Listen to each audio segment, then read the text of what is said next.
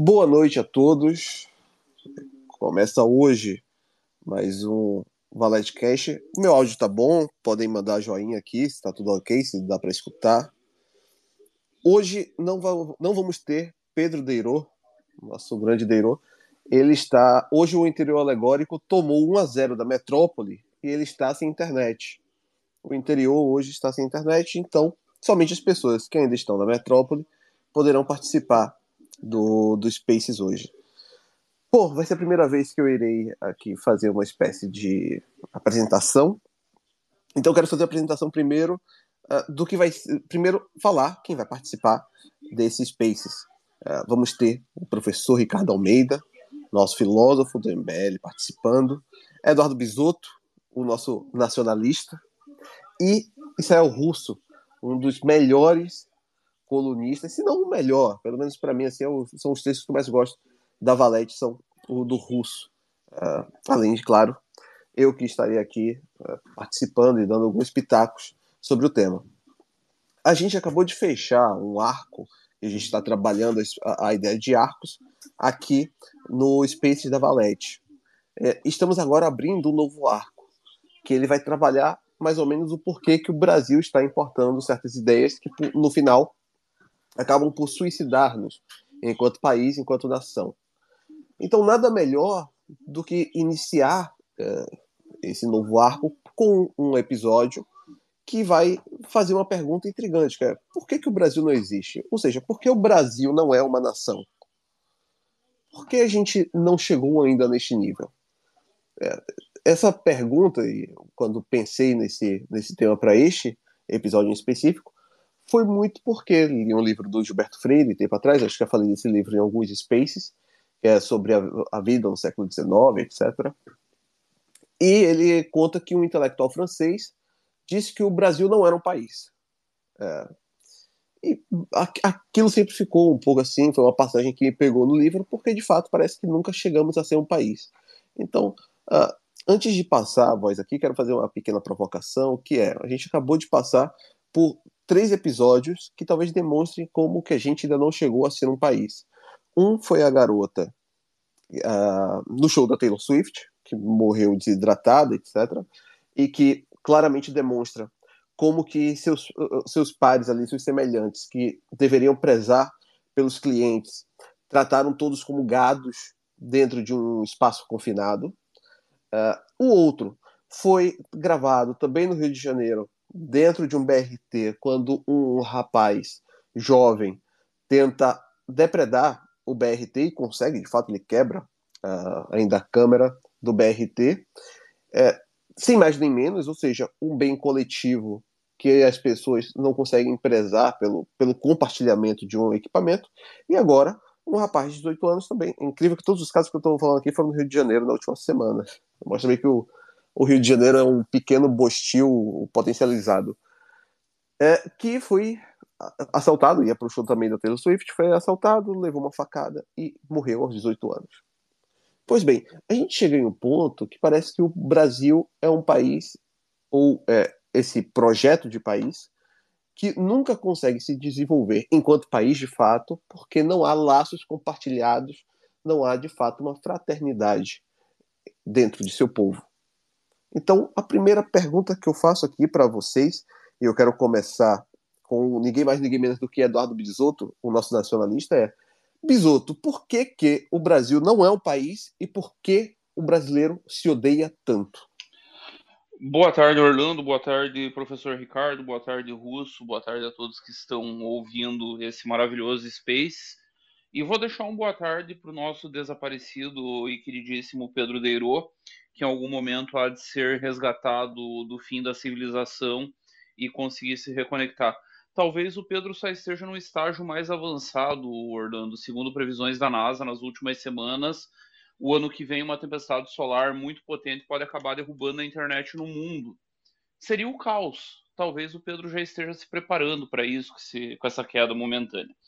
Dito isso, vamos passar para o tema do, do Spaces e eu quero começar dizendo que o Brasil existe sim.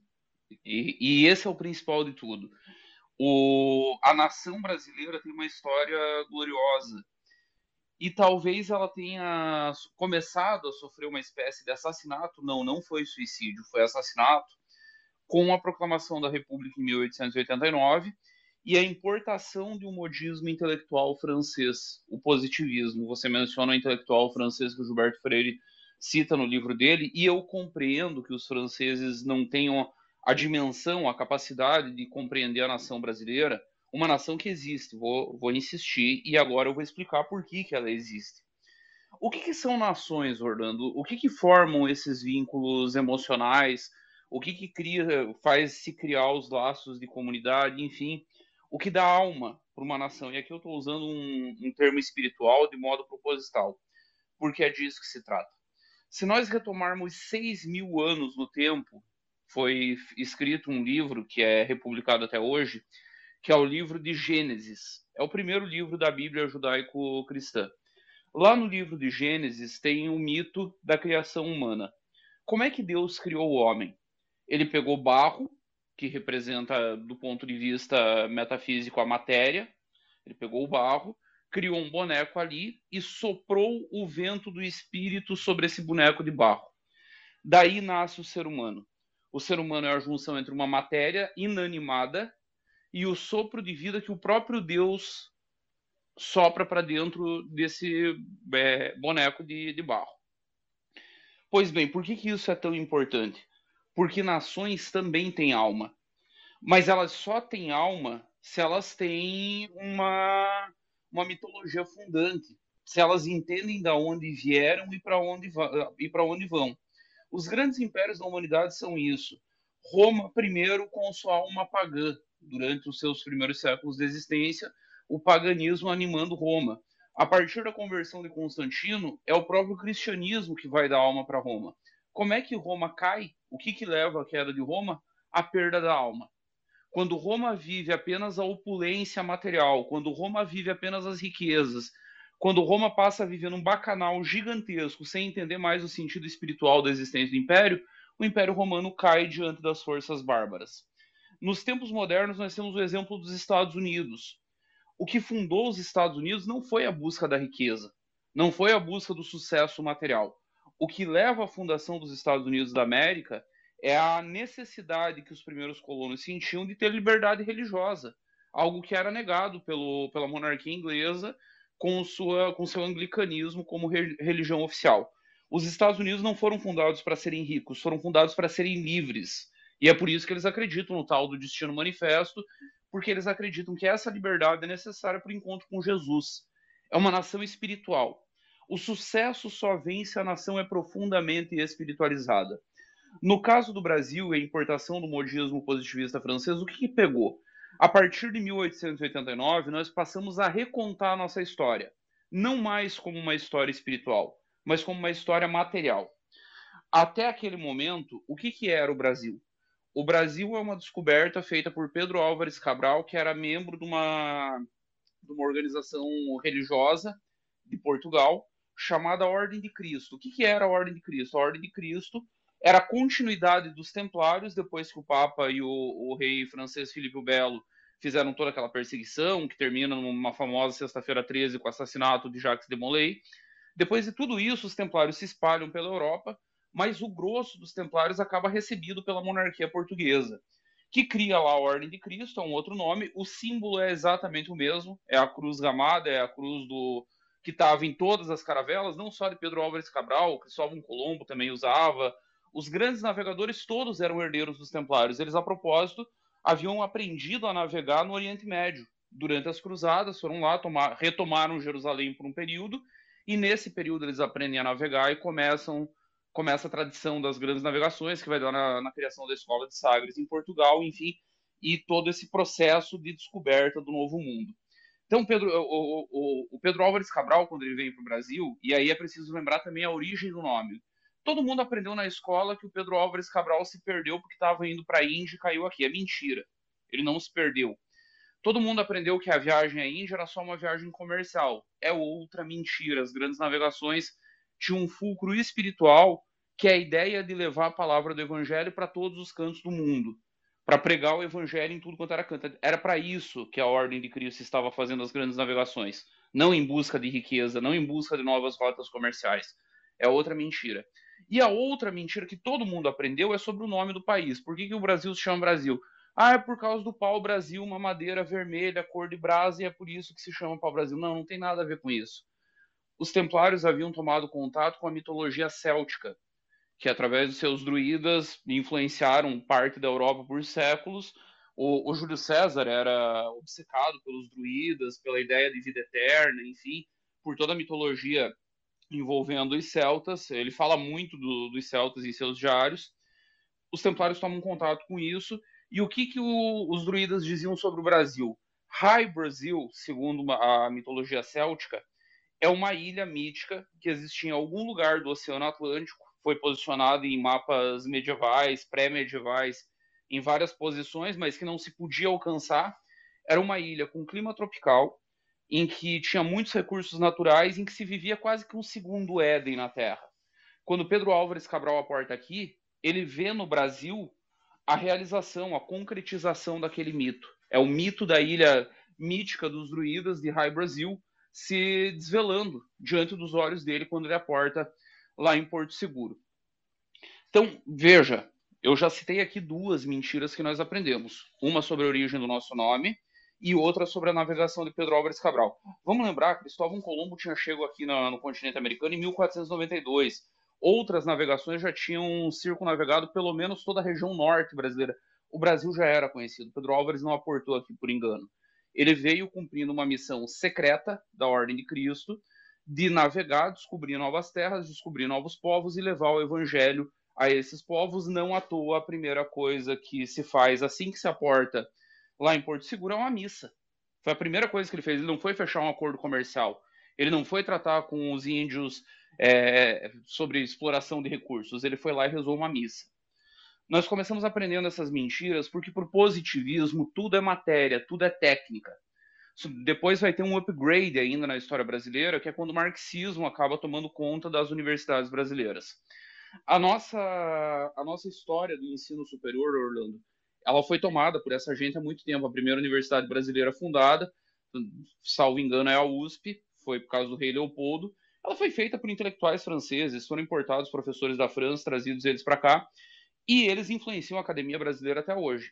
Então, tem o positivismo, tem essa influência, e aí nós ficamos aprendendo qual que é o contexto do aprendizado que nós temos sobre o Brasil.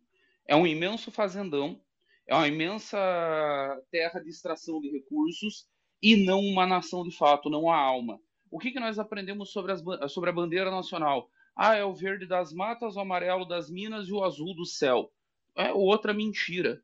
O verde é da Casa Orleans e Bragança, a casa real de Dom Pedro, da família real portuguesa, Dom João, enfim, Dom João VI. E o amarelo é da Casa Real dos Habsburgo, da Dona Leopoldina, primeira esposa do Dom Pedro I. E as duas são duas das dinastias é, europeias, dinastias reais europeias, das mais importantes das mais relevantes. Olha, olha só tudo que envolve a história brasileira enquanto nação. Envolve os Templários, a organização que fez a primeira globalização da história, que criou o sistema financeiro bancário mundial como a gente conhece hoje, que criou a conversibilidade das moedas como nós conhecemos hoje, que interconectou o mundo, que cambiou culturas, fez um, um amplo intercâmbio de culturas. Então, nós somos herdeiros dos Templários, nós somos herdeiros da tradição cristã, nossa primeira bandeira é a junção de casas reais europeias importantíssimas que definem o destino do, do mundo até hoje, de um certo modo. Seus membros participam da, das mais altas instâncias governamentais em vários locais do, do, planeta. Nós somos fruto disso. E o que, que nós aprendemos? Que não. Nós somos uma grande mina, nós somos uma grande terra de extração de madeira, e tudo aqui é voltado para o material. Se eu educo geração após geração de que tudo é extração, de que tudo é busca de dinheiro, que tudo se limita a isso, vira um gigantesco vale tudo, vira você deixar um grupo de milhares de jovens derretendo ao sol, sem água, em busca do lucro fácil, que foi o que levou à morte da menina no show da Taylor Swift. Vira você normalizar, soltar vagabundo o tempo inteiro, porque aí você não tem noção de bem e mal. Se você não tem espírito, você não tem noção de bem e mal, então você fica nessa de que, ai, coitadinhos, eles só cometem crimes por causa da questão social. É o Lula dizendo no, no palanque, com a maior naturalidade do mundo, que está cansado de ver jovens sendo agredidos só porque ele roubou uma, um celular para tomar uma cervejinha. Vai se normalizando o mal, vai se perdendo a noção de certo e errado e vão se esgarçando as relações sociais. O Ricardo está aqui, depois ele pode falar muito melhor do que eu, com muito mais propriedade. No Islã, um, um islâmico médio, normal, ele vai buscar fazer o bem, seguir todas as leis, seguir o Alcorão, seguir as hadiths, é, buscar a Sharia nesse mundo, porque ele tem a noção que no final de tudo haverá um julgamento final. O próprio Allah irá julgá-lo, haverá um julgamento de todos e esse julgamento é eterno. Esse julgamento não tem recorrer, esse julgamento não tem volta, não tem uma segunda chance. Por que, que um cristão faz o bem? Por que, que ele busca o justo, o correto, o certo? Porque ele sabe que haverá um julgamento, ele pode ir para o céu, para o inferno, a depender da, da, da, da, denominação. Se for evangélico, ele pode acreditar que vai dormir para o resto da eternidade, mas em algum momento, na volta de Jesus, ele será acordado e terá que responder pelos seus atos. Então ele tem uma, uma um horizonte de eternidade. Vale para todas as culturas. Tire-se o espiritual da cultura e você mata ela. O Brasil tirou esse fator espiritual em 1889 com a proclamação da República. O processo vai se agudizar muito a partir de meados dos anos 50 com a ascensão do marxismo. E vamos lembrar, a humanidade teve um império marxista, a União Soviética, baseado em ateísmo, baseado em materialismo puro, durou lá 80 anos a experiência, 70, e caiu. E caiu mesmo com opulência material, mesmo. Todos os recordes espaciais são da, da, da Rússia Soviética. Várias invenções, muita riqueza, muita prosperidade, industrialização de uma Rússia que era feudal até o comunismo assumir, mas ao fim e ao cabo as relações se esgarçaram e o país implodiu, porque não havia substância espiritual no, na União Soviética. Era matéria pela matéria, na primeira crise cada um foi para um lado, se criaram 30 países diferentes. O Brasil é uma nação, mas essa nação, para ela subsistir prosperamente, ela precisa recuperar a alma dela, que foi tirada lá em 1889 com essa ideia de que é possível se construir um país apenas com base na matéria. Isso se expressa hoje, Orlando, se expressa no economicismo, na ideia de que um plano econômico vai resolver os problemas do Brasil, que um plano de obras vai resolver o problema do Brasil, que ajustar as contas não vai, não vai. Nós continuaremos, continuaremos sendo uma nação sem alma enquanto nós não entendermos que a luta não é contra a carne, a luta é contra os principados e potestades, a luta é contra o mal. Existe bem, existe mal, existe metafísica, e nós precisamos recuperar a metafísica brasileira que nos destina a construir uma grande civilização, uma civilização includente, uma civilização que tolera as mais variadas formas de religião, uma nação que não teve problemas raciais ao longo dessa história, despeito agora nós termos uma meia dúzia de vagabundos tentando importar a guerra racial para cá. É uma nação espetacular, é um projeto civilizacional absolutamente espetacular. Mas ele precisa que Deus volte a soprar nele o sopro de vida, para a gente sair dessa condição de meros bonequinhos de barro, sem alma, sem identidade e sem entender por que direito que nós nos sentimos assim, por que, que nós é, sentimos como se o Brasil não existisse, que é o tema desse, desse Space. Existe, mas é preciso que o sopro de vida volte a ser infundido nele. Maravilhoso. Agora eu quero só fazer uma pequena provocação antes de já passar aqui. Eu acho que, como você citou o professor Ricardo, vou passar para ele. Mas antes eu quero fazer só uma pequena provocação para você, bisoteira. Supondo que para ser uma nação deve ter essa alma. Mas você mesmo admite que o Brasil ah, foi destituído de sua alma. Não é o Brasil, então, um cadáver adiado que a gente está, de alguma forma, arrastando com a barriga, meio que aquele morto muito louco do filme? Saca só, Orlando, eu sou cristão, o Brasil é uma nação cristã, foi fundado pelos templários, e eu não sei se você lembra, mas Cristo foi morto e ressuscitou três dias depois. E ele diz que ele venceu a morte. Se eu acredito nele e ele venceu a morte, eu acho que eu posso vencer a morte e o Brasil espiritualmente pode vencer a morte. Cristo desceu ao inferno e resgatou os que estavam lá. Ele tirou gente de dentro do inferno. Tá, é, é relatado na Bíblia durante o, o, negócio da ressurreição ali. Nos três dias em que ele passa morto, ele está resgatando gente do inferno. Se ele pode fazer isso com pessoas, é possível fazer isso com países. Sim, a nossa alma morreu, é preciso constatar. Sim, o Brasil hoje se encontra numa situação de miserabilidade espiritual, moral, ética, e é preciso fazer essa constatação, porque sem isso a gente não vai conseguir ir para a ressurreição. Constatada a morte, é possível ser ressuscitado sim. Não, não tá, a morte não é definitiva. A, a morte pode ser vencida, Cristo a venceu e nós podemos vencê-la aqui também na recuperação da alma da nossa nação. Não é um cadáver que tem que ser enterrado. É, é Lázaro que tem que ser levantado. É Lázaro que tem que ser. Assim como Jesus disse para Lázaro: levanta-te e anda, nós temos que dizer para o Brasil: levanta-te e anda. É, é preciso se reerguer dessa morte. O gigante acordou. Eu lembrei quando falou agora sobre ele levantar e andar, lembrei daquele. Tinha um vídeo muito bom de um gigante andando na época de 2013, etc. Bom, maravilhoso. O Bisoto realmente continua sendo um patrimônio cultural do MBL. Já que o professor Ricardo ele foi citado, quero que o professor Ricardo traga agora a sua visão, porque quando tudo era mato, lá estava o professor Ricardo já na direita fazendo, promovendo debates é, e muito mais. E dentro dessa perspectiva, a gente acabou de ver um ciclo se fechar, que é aquele ciclo de 2013, é, se fecha, uh, principalmente no último ano, com o retorno do PT ao poder, e o Brasil parece vir gera, geração em geração vindo de décadas perdidas. A gente vem uh, acumulando décadas perdidas como sendo esse o nosso grande uh, projeto de futuro. É perder a próxima década como perdemos a década passada. Então, professor, quero que você, por favor, me responda. Por que o Brasil não é uma nação e por que, que isso, enquanto projeto, estamos dando tão errado? Bom, olá, boa tarde a todos, boa tarde, Zuto, boa tarde, Orlando, boa tarde, Renan, é, boa tarde, Russo. Então, eu estava ouvindo a exposição do Zuto e me ocorreram aqui algumas ideias. É, o primeiro ponto que eu acho que tem com essa questão do Brasil é uma coisa que o Olavo dizia e que eu acho que ele tinha muito, muito acerto nesse diagnóstico. Ele falava que o brasileiro tem uma espécie de obsessão pela sua própria identidade. Isso não é uma coisa particular do Brasil, na realidade é um traço que geralmente está associado a países que estão mais ou menos atrasados ou que sentem que estão desperdiçando algum potencial. Então, assim, se a gente vê né, as outras histórias nacionais, né, a história, por exemplo, como a Rússia se constituiu como nação, né, que o Orlando Figes descreve né, no livro dele, História Cultural da Rússia, ou a maneira como, sei lá, a Alemanha se constituiu como nação ali no início do século XIX, a gente vai ver que essas nações que se sentiam atrasadas e desperdiçando potencial tinham também essa compulsão em buscar sua própria identidade. E elas, de fato, elas vão conseguir dar algo para o mundo quando elas encontram essa unidade, quando elas encontram essa identidade pessoal, né, enquanto, enfim, nações que tinham algo a acrescentar para o mundo.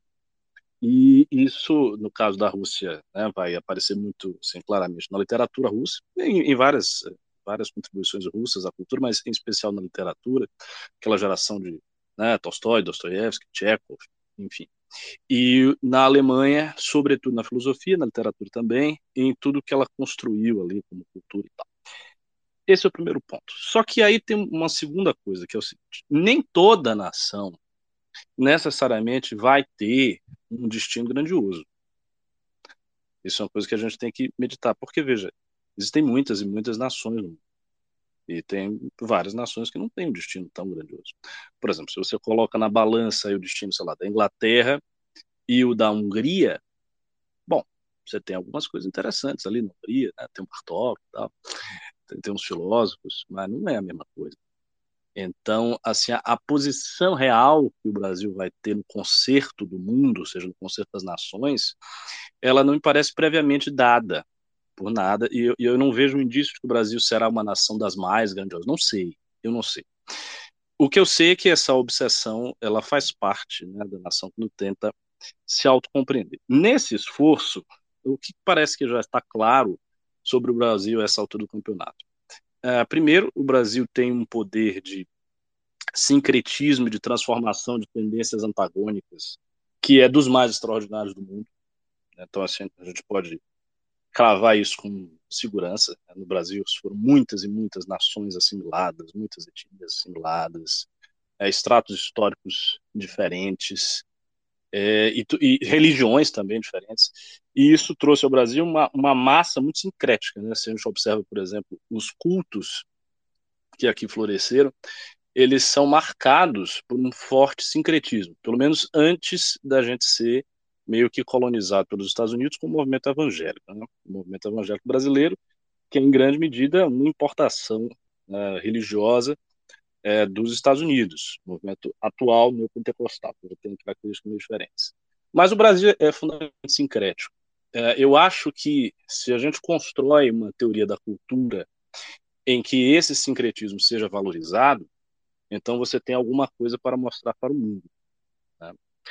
Mas isso não pode ser artificial. Isso não pode ser uma tentativa de provar que nós temos a olha, tá vendo? Eu sou brasileiro, o Brasil tem algo a dizer. Olha o Brasil, por quê? Não, eu acho que tem que ser algo real, que as pessoas vejam como fruto do que é o Brasil e que chegue ao mundo. Isso foi feito, por exemplo, por Gilberto Freire. Então a gente teve em Gilberto Freire uma encarnação desse dessa possibilidade, pelo menos no campo dos estudos. Eu acho que se a gente imagina isso é, fora do campo específico dos estudos e como um horizonte geral do Brasil, ou seja, o Brasil vai produzir arte, vai produzir saberes, enfim, todo, todo tipo de saber, é, vai produzir literatura boa, vai produzir cinema, e vai fazer isso tendo como base essa noção de sincretismo, de mescla, de uma cultura que traz isso ao mundo como sua marca mais própria. Né? Eu acho que essa é a marca central do Brasil.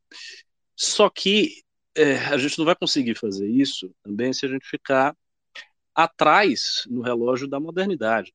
É, a modernidade ela impõe um certo ritmo de força material também, e o Brasil está bem aquém disso, e a gente vai ter que resolver essa questão.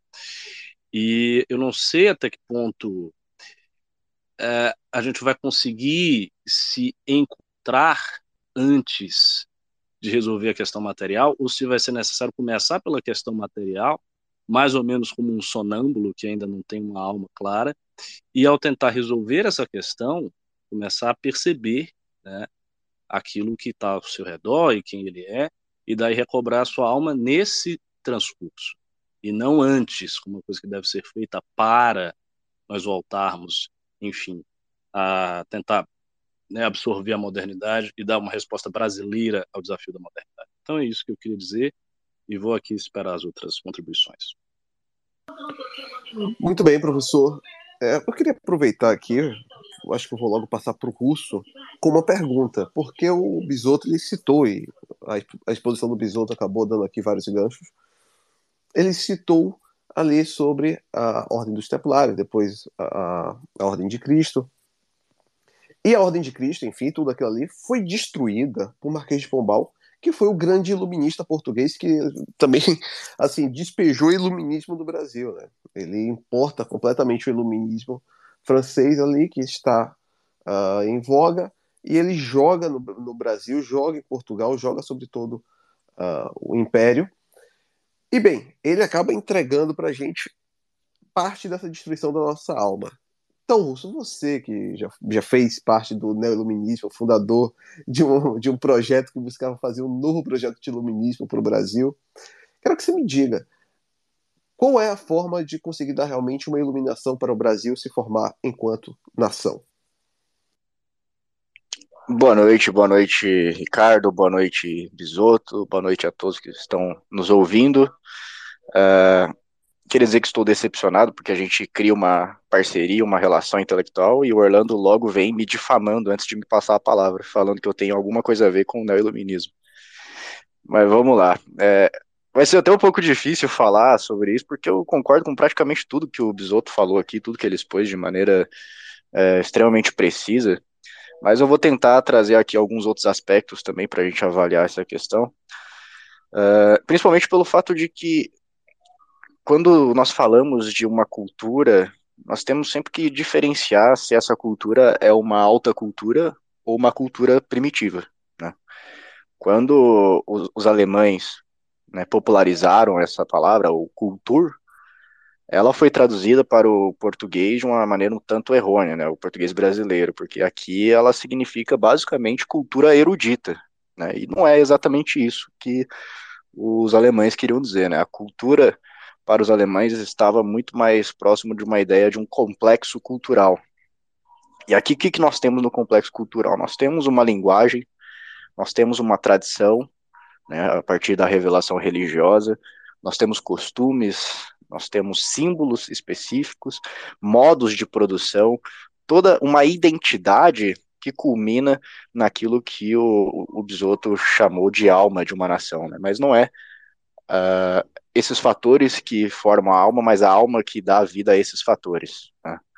Então a gente pode ver na, na história, pode ver que entre os gregos havia isso, havia uma religião específica, uma religião de um pensamento específico, que se manifestava na sua técnica, na sua cultura, na sua arte, né, de uma, de uma forma muito específica, na sua física, né, que é uma física talvez até estranha ao, ao físico moderno, e ela se desenvolve e se transforma em civilização a partir da, da Roma, né, a partir da, da República e posteriormente o Império Romano.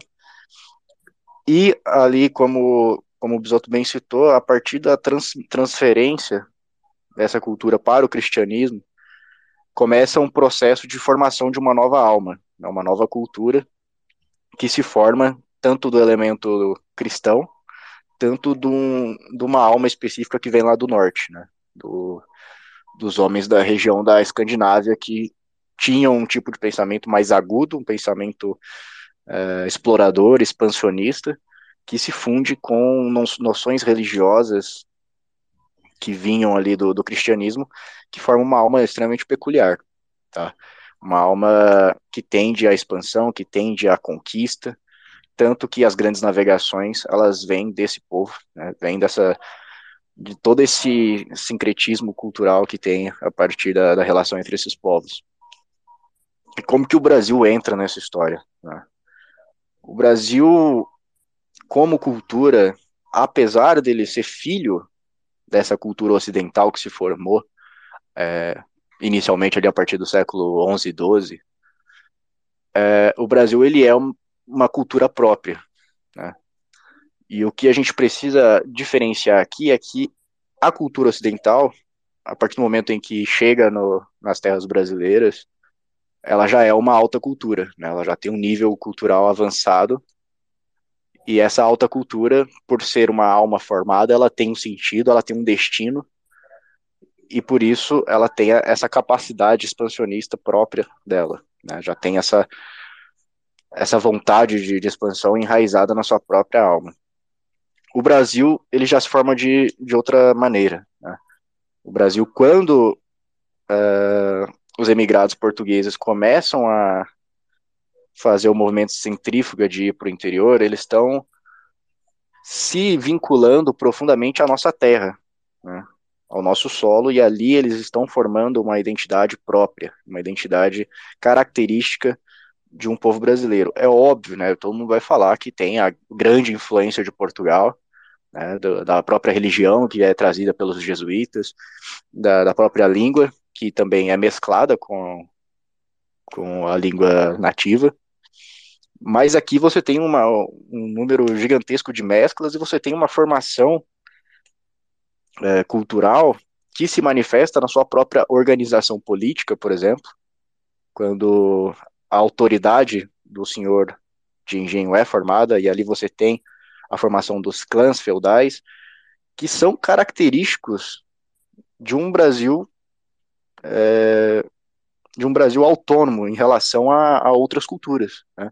Um Brasil que tem a sua própria identidade, sua própria forma de se organizar, porque imagina, né? Você tem Portugal, que é uma um país menor que São Paulo em extensão territorial, que tinha ali toda a sua atividade girando em torno da, das navegações e da coroa. E aí você chegando num, numa extensão territorial continental, no Brasil, no qual as terras são divididas, as sesmarias são divididas, e entre elas sempre há uma distância mínima de uma légua, que a légua portuguesa é 6 mil quilômetros. Então são né, núcleos feudais ali que têm vida própria, têm autonomia e autoridade própria.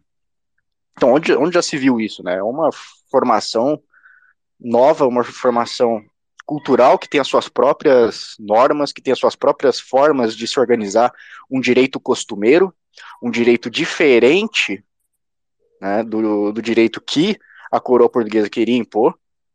A coroa portuguesa que pretendia fazer uma grande unificação uh, dos povos nos centros urbanos e falhou nisso miseravelmente, porque uh, se tornou parte da natureza desses, uh, desses homens que vieram para cá estarem nesses, nesses núcleos, porque tem ali até uma, um que individualista, né, de você ter um seu núcleo, ter a sua capacidade de domínio, ter a sua autonomia ali, que a gente já tratou sobre isso aqui.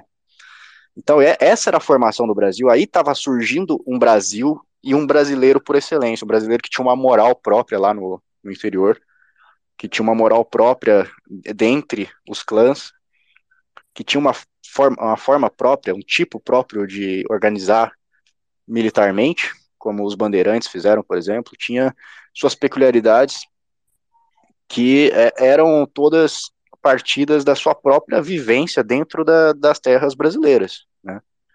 Era isso. Era homem com a sua bagagem, mesclando com a terra e sendo formado pela terra, fazendo um, um, um mix ali com uma alma própria surgindo. E aqui a gente tem, eu tenho que concordar profundamente com, com o Bisoto, porque em três séculos de história o Brasil ele forma essa alma, essa alma se desenvolve e ela é engolida, engolida completamente pela alma ocidental. É isso mesmo. O Brasil não é o Brasil formado, o Brasil por excelência não é ocidental. Né? Ocidental, enquanto a gente entende a alma ocidental como aquilo que eu estava falando antes. Não, o Brasil é engolido por essa alma. Toda a sua formação estrutural, histórica, ela é quase totalmente aniquilada. Ela não é aniquilada porque ainda reside algumas coisas nos interiores hoje, mas ela é quase completamente aniquilada por essa influência estrangeira.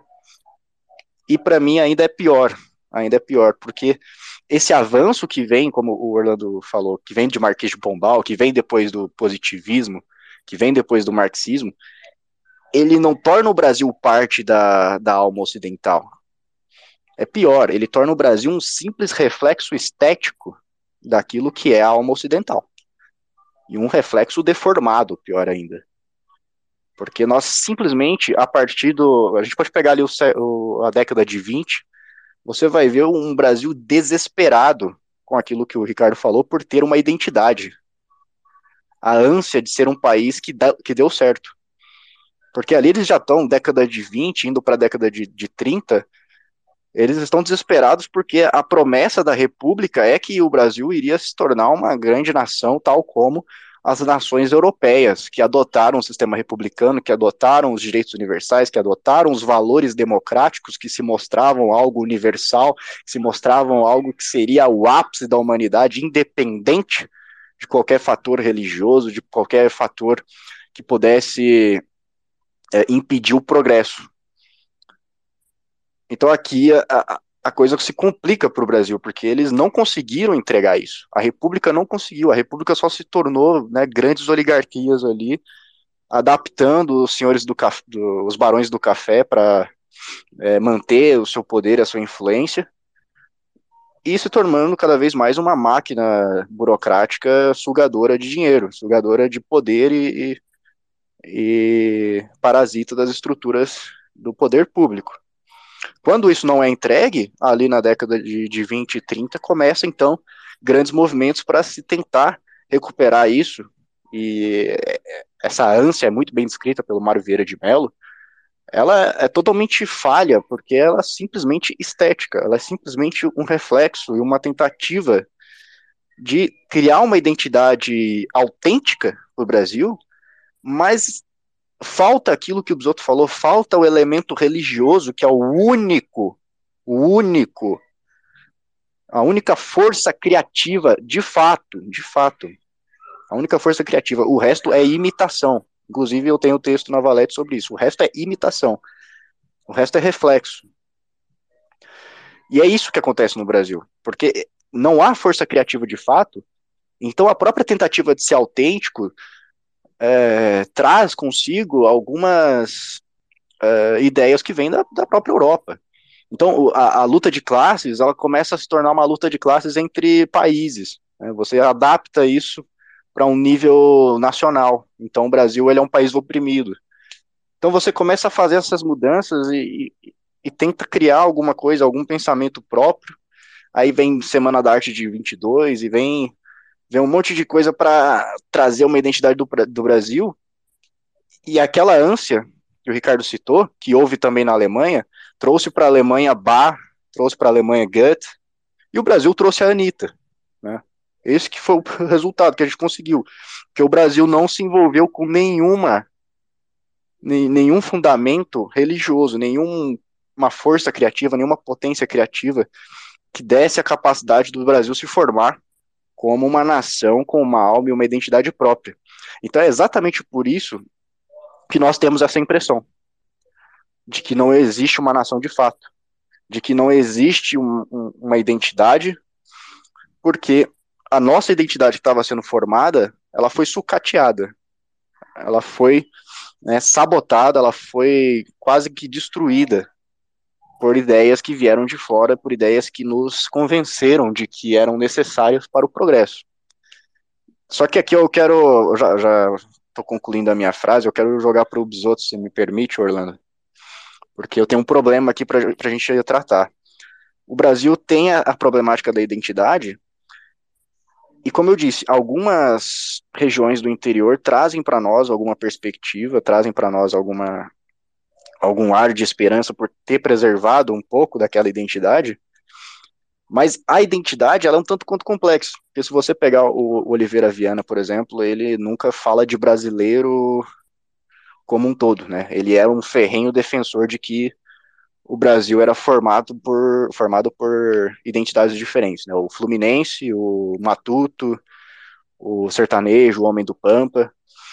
E você vê essa, essa diferença hoje mesmo, né? Eu fui na, em Jaraguá do Sul, na Schutzenfest, e aquilo é, é outro país, cara. É outro, me, me desculpe, mas é outro país. Se você for comparar com o show da Taylor Swift ali, se você for comparar com essas festas que tem nessas metrópoles aqui do Sudeste, é um negócio né, inigualável. A, a organização é, é, é, outro nível. E isso você vê se refletir em outras, outros setores da sociedade, como na produção, né, na, na indústria, no próprio agro. Né, e, e o que eu não consigo já conciliar de fato aqui é que haja uma única identidade. E eu queria ver qual que é a opinião do Bisotto sobre isso. Porque nós temos uma, uma, uma formação com identidades distintas. Né? Nós temos povos que se formaram diferentes, até pelo fato de que a terra ela faz o povo também. Né? Ela, ela mescla uh, o solo com a própria identidade. Então, Bisoto, é, é possível nós, nós termos alguma identidade nacional? Que esse projeto é, a gente teria que pensar ele regionalmente? Russo, o Darcy Ribeiro deu a resposta para isso algumas décadas atrás, a despeito do esquerdismo dele, e é talvez por isso que ele não conseguiu chegar às consequências últimas, por causa do, do esquerdismo, do marxismo, enfim, da, da prisão mental que isso gera para quem adere a esse tipo de ideologia, a resposta está no conceito do Brasil como nova Roma. O que, que era Roma? Um império. E um império vai ter identidades distintas no seu seio. E isso é absolutamente natural. Só que o Brasil tem uma diferença sobre Roma que o torna superior a Roma, nesse sentido. Roma não amalgamava as identidades é, díspares que existiam dentro do império, dentro do império numa unidade nacional você tinha Roma, a capital, e aí cada província era uma identidade muito diferente, muito dispar, todas muito diferentes entre si, preservando a própria identidade. Não é o caso do Brasil, que, como lembrou o professor Ricardo, é um país do sincretismo. É um país em que as culturas afro pegam os santos católicos e transformam os santos católicos em deuses do candomblé, em que a igreja pega entidades. O, o, o Brasil ele incorpora aquilo que há de melhor no catolicismo que é engolir culturas é, rivais. É a história dos solos invictos com o 25 de dezembro. Você tem na cultura pagã o deus Sol Invictus, e aí você transforma o, o, mito do Sol Invictus na ressurreição de Cristo e consegue cristianizar povos pagãos. O, o, Brasil é isso. O Brasil é a essência do que dá certo no Império Romano, com upgrade, é, como diriam os jovens redundantes, com plus a mais.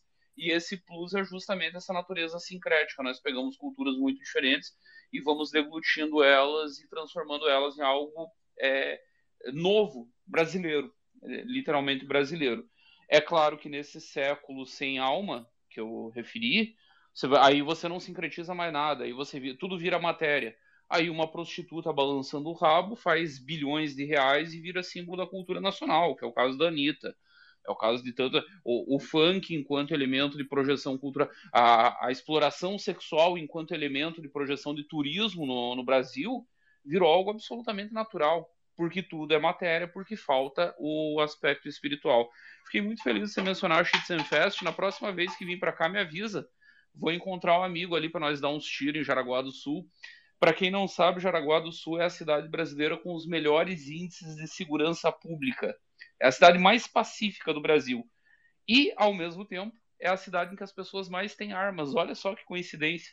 Todo mundo armado em Jaraguá do Sul, todo mundo é membro de algum clube de tiro. A Schützenfest é uma festa típica alemã, mas ela é, acima de tudo, uma festa que congrega os clubes de tiro. De, começou como uma festa local para os clubes de tiro locais e virou uma festa nacional vai gente do Brasil inteiro, é um troço maravilhoso, muito bonito. Mas eu, a, a unidade nacional russo está nesse aspecto sincrético e ela vai se formando e se atualizando ao longo do tempo. Nós não somos a, a Alemanha, que é um país minúsculo, recém-formado, que as pessoas tinham uma, eram muito parecidas culturalmente, não somos nem mesmo a Itália, em que pese na Itália haver uma certa diferença entre sul e norte, nós somos gigantes, nós somos um império, então nós temos que olhar, por exemplo, os impérios é, ao longo da história, como é que eles se desenvolvem. É lógico que em sendo um império, nossa, nossa identidade nacional vai ser um pouco diferente, não vai ser tão é, unificada quanto é desses países pequenos. O Japão, por exemplo. O Japão é um grupo de ilhas que até o século XIX estavam absolutamente fechadas para o mundo. O Brasil já nasce como uma nação aberta ao mundo nós nascemos como fruto das grandes navegações, como fruto da colonização em escala global. O, quando é feita a, a independência, mesmo antes da independência, quando Dom João VI chega aqui, qual é a primeira medida governamental que ele assina em território brasileiro? Abertura dos portos para nações amigas. Então o Brasil é essa coisa muito mais aberta, muito mais porosa e muito menos, é, eu diria, é, ossificada, petrificada. Não é, não é disso que se trata a unidade, a unidade cultural, a identidade cultural brasileira. É um negócio diferente que lembra muito Roma, é a nova Roma do Darcy Ribeiro. Agora, aproveitando que falaram que Jaraguá do Sul é tão seguro, eu quero fazer aqui uma pergunta, porque tem algo que sempre uh, começa a pensar quando começa a falar sobre o Brasil. Em qualquer lugar do mundo que você for, e você vai falar com qualquer pessoa de qualquer lugar do mundo, a primeira coisa que alguém vai citar é sobre como o Brasil é perigoso e como isso torna o Brasil um lugar impraticável para qualquer tipo de turismo. E eu quero entender por que, que há uma dificuldade do brasileiro em ser pacífico com o próprio brasileiro. Por que há essa, essa propensão à violência? Como é, a partir de que momento o Brasil se tornou um lugar inabitável para nós brasileiros? Acho que essa aqui é a pergunta que eu quero fazer. E aí eu quero começar. Eu vou fazer a mesma coisa, rodar a sala. Temos aqui mais uma hora né, de, de Spaces ainda. Então vou rodar a sala, começando pelo Bisoto, passo para o Ricardo e vai para o Russo. Inabitável para você que é um cagão, Orlando. Nós continuamos aqui. Eu tô aqui, o Ricardo tá sobrevivendo aos apagões seguidos em São Paulo. O Russo foi se refugiar no, no interior alegórico. Mas tirando a corneta e respondendo em modo objetivo, Sérgio Buarque do Holanda explicou isso. É o brasileiro cordial. E cordial não tem nada a ver com ser simpático, acolhedor. As pessoas não leram Sérgio Buarque não entenderam. Ele está fazendo uma reflexão da palavra cordial na, no radical dela latino. Cordial é aquele que é movido pelo coração. O brasileiro sempre foi muito isso, nós somos movidos a coração. A, a pulsão de ser movido por coração evita a racionalidade. Tem algo de positivo nisso, traz vitalidade. Você, você cria uma cultura muito vital, você vai para os interiores mais profundos do Brasil. O Bandeirante é um brasileiro cordial. É o cara que, movido pela pura paixão de desbravar novos territórios, de aumentar o tamanho da nacionalidade, de incluir imensas áreas no território nacional, Tô tentando lembrar o nome, de, não, não foi o o Ferreira Velho, foi algum dos bandeirantes. Se alguém estiver ouvindo aí, puder me mandar no zap quem foi, que ele dá a volta a pé, a pé, e vai bater lá em Quito, no Equador, caminhando. Depois ele reentra pelo, pela Amazônia, passa em Manaus, passa em Belém do Pará e desce. Quando ele chega de volta a São Paulo, a família dele não o reconhece que ele está completamente destroçado fisicamente pelas mazelas daquela viagem insana. Isso é típico de um brasileiro cordial. Isso é típico de um homem movido a coração. Só que esse homem cordial, ele também vai basear as relações políticas dele no compadril, ele vai privilegiar a família no trato da coisa pública, ele vai privilegiar os amigos, ele vai ter jeitinho, porque ele tem que atender o coração dele, ele tem que atender as pessoas mais próximas, e ele vai reagir de modo violento quando as coisas que ele ama são atacadas. Aí você junta essa nossa cordialidade, nesse sentido técnico do termo, de alguém que é movido ao coração, numa nação que se suga a alma dela, se tira o cristianismo, se tiram as noções de bem e mal, se tiram as noções de moral, se tira o destino grandioso. Tirou tudo isso e sobrou só a questão material. É terra de vale tudo. Virou apocalipse. É cada um por si, Deus para todos. Se o meu objetivo último de vida é me dar bem, se o meu objetivo último de vida é, sei lá, ser rico, usar o tênis de marca, ter uma qualidade de vida material superior, eu estou liberado a fazer tudo. Eu posso agredir, eu posso roubar. É, mais uma vez, vou citar o discurso do Lula. É o jovem que só roubou um celular porque ele queria tomar uma cervejinha, é um direito dele, é o lazer, afinal, não, não é? é o, o, a violência está liberada porque você só está tentando atender necessidades prim é, é, é, primárias suas. É por isso que o Brasil se torna inabitável, Orlando. Bisoto, eu entendo o seu ponto, mas veja, eu acho que a religião, o fator religioso, está sendo destituído de valor, né, de seu local privilegiado em todo o mundo. Mas por que no Brasil os nossos índices de violência são tão ruins? Porque eu não acho que isso consiga explicar o nosso caso em concreto porque é algo global. Existe isso globalmente, esse, esse espírito. Eu digo que no Brasil há muito mais o fator religioso do que aqui na Europa. A Europa é muito mais uh, secular do que o Brasil. A França chega a ser um ateísmo militante. As pessoas não podem usar um crucifixo dentro da escola, garotas não podem usar uh, o hijab, não pode nada. Ou seja, em todo mundo há o fator religioso sendo jogado para fora. Por que no Brasil isso cria uma população que se mata e se odeia cotidianamente? Orlando, assim, primeiro são características diferentes, são fenômenos diferentes, cada fenômeno tem sua particularidade. Os Estados Unidos são um país protestante e o protestantismo segue tão vital quanto sempre. O, o Brasil ele passa por um processo que começa em 1889 e vai ser muito acelerado a partir dos anos 50, que é o surgimento do marxismo, que é o materialismo histórico dialético imperando sobre todas as nossas classes letradas. E aí vai acontecer uma segunda coisa. A, a Igreja Católica é contaminada por um negócio chamado teologia da libertação, que de teologia não tem quase nada. Na prática, se trata pura e simplesmente de enfiar marxismo goela abaixo sob uma simbologia católica.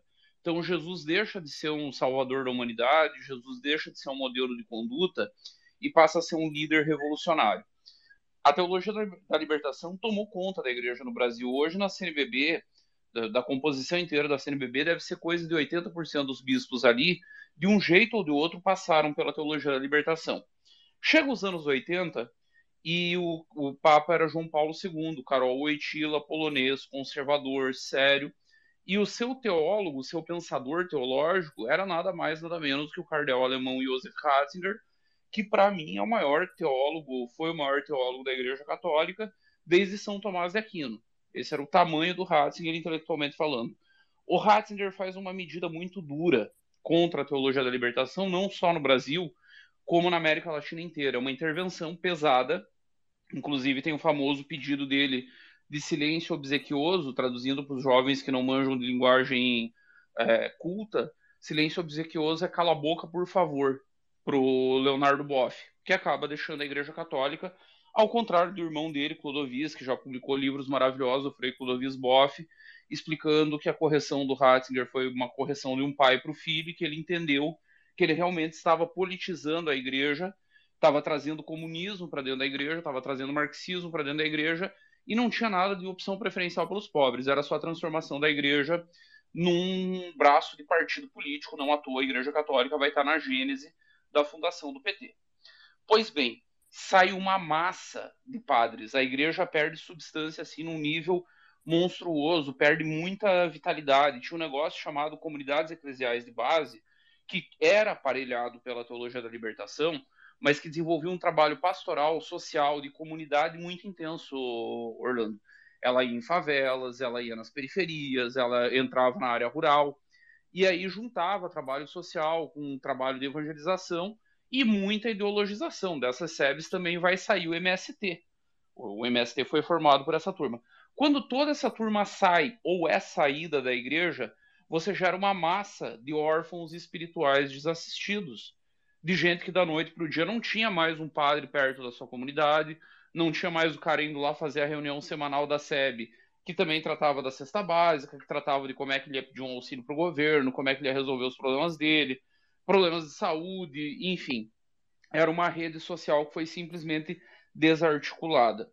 Some-se a isso o inchaço que vai acontecer entre os anos 50 e 70 das, dos grandes centros urbanos do Brasil, um processo que não parou mais. Houve um imenso êxodo rural com a industrialização, o Brasil se industrializa e isso é muito bom, ok. Mas você tira milhões de pessoas das áreas rurais e joga elas para centros urbanos sem planejamento, sem nada construído, sem um plano de habitação popular, um plano de saneamento, um plano de zoneamento urbano mais ou menos razoável, e amontou a toda essa gente que vai para os grandes centros na ilusão de que vão se dar bem, que vão arrumar melhores empregos, que vão melhorar sua condição de vida. E elas chegam e descobrem que não é nada disso, elas chegam e descobrem que vão morar em favelas, que a merda delas vai passar do lado da casa, vai passar com o esgoto fluindo a céu aberto. É natural que o sentimento de revolta leve essas pessoas à violência. Mas vou insistir, Orlando, você está tratando como se só o Brasil. Aí eu vou usar uma menção a um livro que eu gosto muito, que é do estatístico norte-americano chamado Nate Silver. O Nate ficou famoso na eleição do Obama em 2008, porque ele acertou todos os estados americanos naquela eleição, inclusive porcentagem muito próxima, um troço absurdo. E ele lançou um livro em 2012, já foi atualizado, já teve novas edições, chamado O Sinal e o Ruído que ele explica por que algumas previsões acertam e outras não, e o centro da tese dele é quais dados nós devemos olhar e quais dados são meros ruídos, que parecem, chamam a atenção. Você olha numa primeira. Não, mas esse indicador aqui está me dizendo muita coisa. O Brasil tem casos de violência episódicas. É um país, sim, muito violento. Nós temos coisa de 50 mil homicídios ao ano. Isso é mais do que morre-se na, na guerra da Ucrânia. É mais do que se morre lá em Israel. Mas ainda assim, dado o tamanho, a proporção, a condição social, não é uma violência é, é, epidêmica, não há uma epidemia de violência, há um contínuo, há uma violência endêmica que é cultural e fruto das nossas condições sociais, fruto dos processos de migração interna, fruto da perda de referenciais, e sim, a perda do referencial religioso é fundamental. Aliás, Orlando, a violência tem aumentado nos lugares que você mencionou. Tem aumentado na França, tem aumentado nos Estados Unidos e aumenta na mesma medida em que se perde a fé.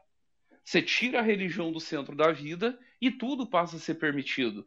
O, o Ricardo mencionou o Olavo e eu lembro de uma frase que o Olavo mencionava sempre coberto de razão. Quando você se torna ateu, não é que você deixa de acreditar em tudo. Não é que você se tornou um descrente. É, é a partir daí que você vai acreditar em qualquer coisa. Você começa a acreditar em deuses astronautas, você começa a acreditar em, sei lá, em Goetia, em magia cerimonial, em qualquer merda, porque você tirou Deus do centro da tua existência. E aí tudo passa a ser possível, o paganismo passa a ser possível, o esoterismo nazi passa a ser possível. O Brasil tirou Deus do centro da sua existência em 1889. Você menciona no o negócio da proibição de crucifixos, está se tornando comum aqui no Brasil proibição de colocar crucifixos em câmaras de vereadores. Vários juízes de primeira instância dando decisão dizendo que o crucifixo fere o Estado laico. que o, aquele negócio de abrir sessões de, de parlamentos sob a proteção de Deus declara aberta essa sessão fere o Estado laico. Quando isso é a própria essência do Estado laico, mas enfim, esse é um outro grande debate. Vou insistir, o ponto fulcral é a perda da alma. Quando você tira a alma de uma nação, absolutamente tudo se torna possível e a violência passa a ser justificada. Junte-se a isso o brasileiro cordial, movido a coração o tempo inteiro, e a violência vai correr solta. Muito bom, excelente te escutar. Só, só fazer uma pequena, não vou dizer correção, só uma observação. A violência que aumenta nos países, vamos dizer, desenvolvidos, do centro do capitalismo global, ocorre por uma condição diversa da brasileira. É muito mais ocasionada por eventos migratórios do que por outras coisas, mas isso é papo para um, um, outro Spaces. Ah, já que a gente falou sobre religião bastante aqui, eu quero escutar a opinião de, do professor Ricardo, que hoje falou, fez um tweet bastante interessante sobre a tentativa do Ocidente matar o Islã. E, bom, eu acho que se há uma religião que parece estar ainda vigorosa, é o Islã o Islã parece estar ainda vigoroso, entregando algum tipo de resposta civilizatória para o mundo. Então, professor, é, por que, que o Brasil, em certo sentido, uh, está tão desnorteado em relação à sua questão religiosa, de alma e etc. E como que o Islã consegue dar algum tipo de norte civilizatório para o mundo? Bom, vamos lá. Eu acho que eu vou contornar essa pergunta sobre o Islã, porque ela me levaria a sair muito do nosso foco aqui. Eu queria fazer, na verdade, uma intervenção sobre a questão do Mário Vieira de Mello, porque eu vejo o pensamento do Mário Vieira de Mello ecoar muito claramente na fala do Russo, e eu tenho uma, um incômodo com o Mário Vieira desde que eu li, que é o seguinte: o Mário ele ele faz uma crítica muito áspera, muito dura a toda a intelectualidade brasileira, toda a intelectualidade brasileira, né, passando né, dos românticos até os modernos, né, o pessoal todo do Isébio, os desenvolvimentistas, é, Gilberto Freire, boa parte da literatura, enfim, faz uma crítica muito dura. E o ponto fundamental da crítica dele é a acusação de que essa essa intelectualidade brasileira não seria universal não teria dado nenhuma contribuição vital para a história do mundo, ela não teria se elevado, né, criado nenhum produto do gênio que a humanidade precisasse a todo custo. E daí ele faz uma comparação entre o que a gente criou com, a, com algum, algumas criações. Né? Ele compara, sobretudo, é, a, a, o, o, nosso produto, a França, né, que era o nosso modelo cultural ali em todo This space was downloaded via spacesdown.com. Visit to download your spaces today. É o século XIX, e hoje a gente pode dizer que o nosso modelo cultural são os Estados Unidos. Então a gente teve a França naquele período, e o Mário Vieira de Mello analisa os efeitos da cultura francesa. É bom lembrar que é, no tempo dele, ou seja, no tempo em que ele amadureceu, ele foi, foi um autor muito longevo, acho que veio 100 anos, é, no tempo de maturidade dele, ainda a maior influência estrangeira sobre o Brasil em termos culturais era a França, não os Estados Unidos. Hoje, certamente, são os Estados Unidos. E ele vai dizer basicamente o seguinte: que a cultura brasileira é uma cópia da cópia. Ou seja, já o caso francês já é uma cultura esteticista. Ele faz uma acusação é bastante dura, essa cultura, dizendo que ela parou num estágio anterior, e, e, e nisso ele certamente segue e cita né, é, os, a filosofia de Kierkegaard, que divide o, os estágios filosóficos em estágio ético, estágio estético, estágio religioso. Ele diz que essa cultura francesa ela fica presa ao estético, né, ao ponto estético, não passa para um ponto que, segundo ele, seria absolutamente necessário, que seria o ponto de abertura ao bem. E aí ele faz uma acusação é, muito dura à intelectualidade brasileira nesses termos. O que, é que eu acho? Eu acho que essa acusação ela é injusta. Ela é injusta. Primeiro, porque é, não dá para você exigir que todos os pensadores, ou necessariamente tenhamos pensadores universais. Por quê? Né? Quem, quem vai garantir que isso A própria obra do Manuel de Mello nada tem de universal.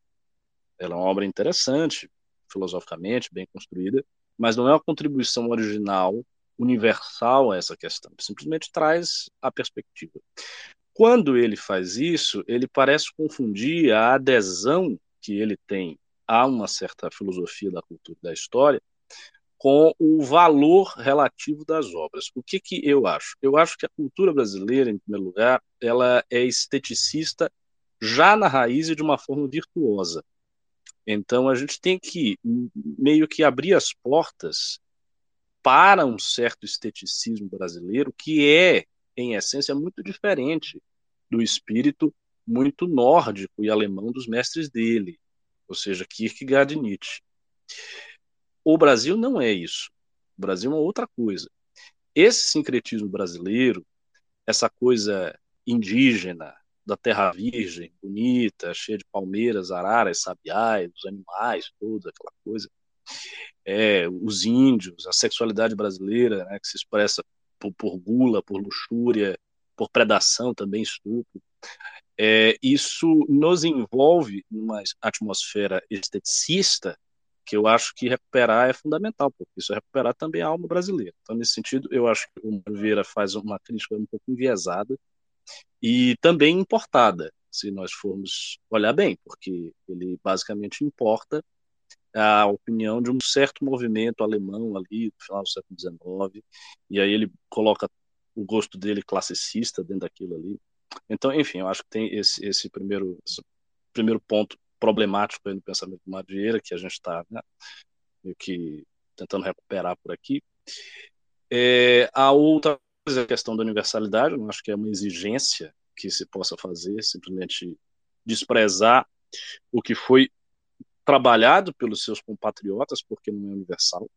Parece uma postura arrogante. O Olavo tinha um pouco disso, né? Ele insistia bastante que o Brasil deveria dar uma contribuição universal, né, eu acho que há um aspecto bom na insistência disso, que é a ambição. É óbvio que todo autor, se ele está em busca da melhor obra da sua vida, se todo artista e tal, ele quer algo mais original e universal possível. Mas nem sempre ele pode entregar. Né? E isso a gente não tem controle. Isso é quase como uma graça, uma espécie de dádiva do gênio, né? não é uma particularidade que denota nenhuma inferioridade da cultura brasileira nesse sentido. É, então, a parte estética a gente tem que conservar. Sobre o Islã, existe uma ligação do Brasil com o Islã, uma ligação muito indireta, né, que foi é, pensada pelo próprio Gilberto Freire, Gilberto Freire fala disso, é, que é a, a, a, dupla ligação, né, a ligação que nós temos com o Islã via os negros que foram escravizados, negros muçulmanos que foram escravizados por trazidos aqui no Brasil, o que é uma relação muito dura e complicada. Um ponto, aliás, que todos os nacionalistas precisam meditar também, porque há uma tendência do nacionalismo, e eu acho interessante a pergunta que você faz sobre a violência do Brasil, porque eu acho que tem a ver com essa tendência do nacionalismo, a exaltar a imagem brasileira e às vezes esquecer a dureza real do Brasil desde o princípio. O Brasil foi sim um lugar onde se quis cristianizar, mas o Brasil também foi palco de ambições terríveis, né, de exploração cruel. Aí você ah, mas é diferente da, do, dos americanos, os americanos mataram todos os índios. É verdade, mas também teve muita crueldade aqui. Teve uma forma específica de crueldade lusitana, né, baseada em dominação, escravidão, é, exploração. As universidades brasileiras, por exemplo, elas só foram construídas muito depois. Houve uma certa negligência por parte é, de Portugal nesse sentido. E, e, isso se pode colocar. Então, assim, o aspecto de ser um, um lugar que estava ali para ser explorado, né, de forma cúpida e das pessoas conseguirem riquezas, ouro, rápido e poder e, e terem assim os seus espaços como feudos em que elas mandavam, né, e eram os senhores. E esse aspecto da cultura brasileira existe eu acho que ele explica o fato de nós sermos uma sociedade tão desigual. A gente é muito desigual porque a gente é uma sociedade marcada pelo estigma da escravidão, no sentido bem profundo da coisa. E veja, nós não tivemos aquele sonho de liberdade política civil republicana que os Estados Unidos tiveram. Nós tivemos uma outra parada. Outra coisa que também puxa o Brasil para o atraso é o próprio fato do Brasil não ser uma nação muito modernizada. Né? É uma nação que surge ali da confluência de três elementos pouco modernos, que é o, o sangue português, o elemento africano, que estava na África no estado civilizacional, né, ou no estado civilizacional mais precário, né, no caso da, da, da, África Negra, tirando alguns reinos que eram, que eram mais avançados, mas não tão avançados assim, é um pouco mais no caso dos muçulmanos, mas ainda assim muito aquém, muito aquém do passo de desenvolvimento científico, tecnológico que havia na Europa da época, né, muito aquém, muito aquém. E é, também os índios, né, que era uma civilização no estado neolítico, aqui, a galera estava pelada, com arco e flecha, jogando arco para lá e para cá, uma mitologia maravilhosa, riquíssima, mas no estágio, estágio civilizatório muito atrasado em relação a essa marcha né, do, do relógio da história, e Portugal, Portugal que foi uma nação por muito tempo refratária ao iluminismo e à modernização. Então a gente pegou, a gente tem nesse sentido uma espécie de sangue conservador. Só que isso coloca um problema. Qual é o problema? O problema é que todos, as, todas as culturas, países, civilizações que se viram atrasados diante da modernidade ficaram atrás na corrida do poder da modernidade. São fatos que a gente não pode negar.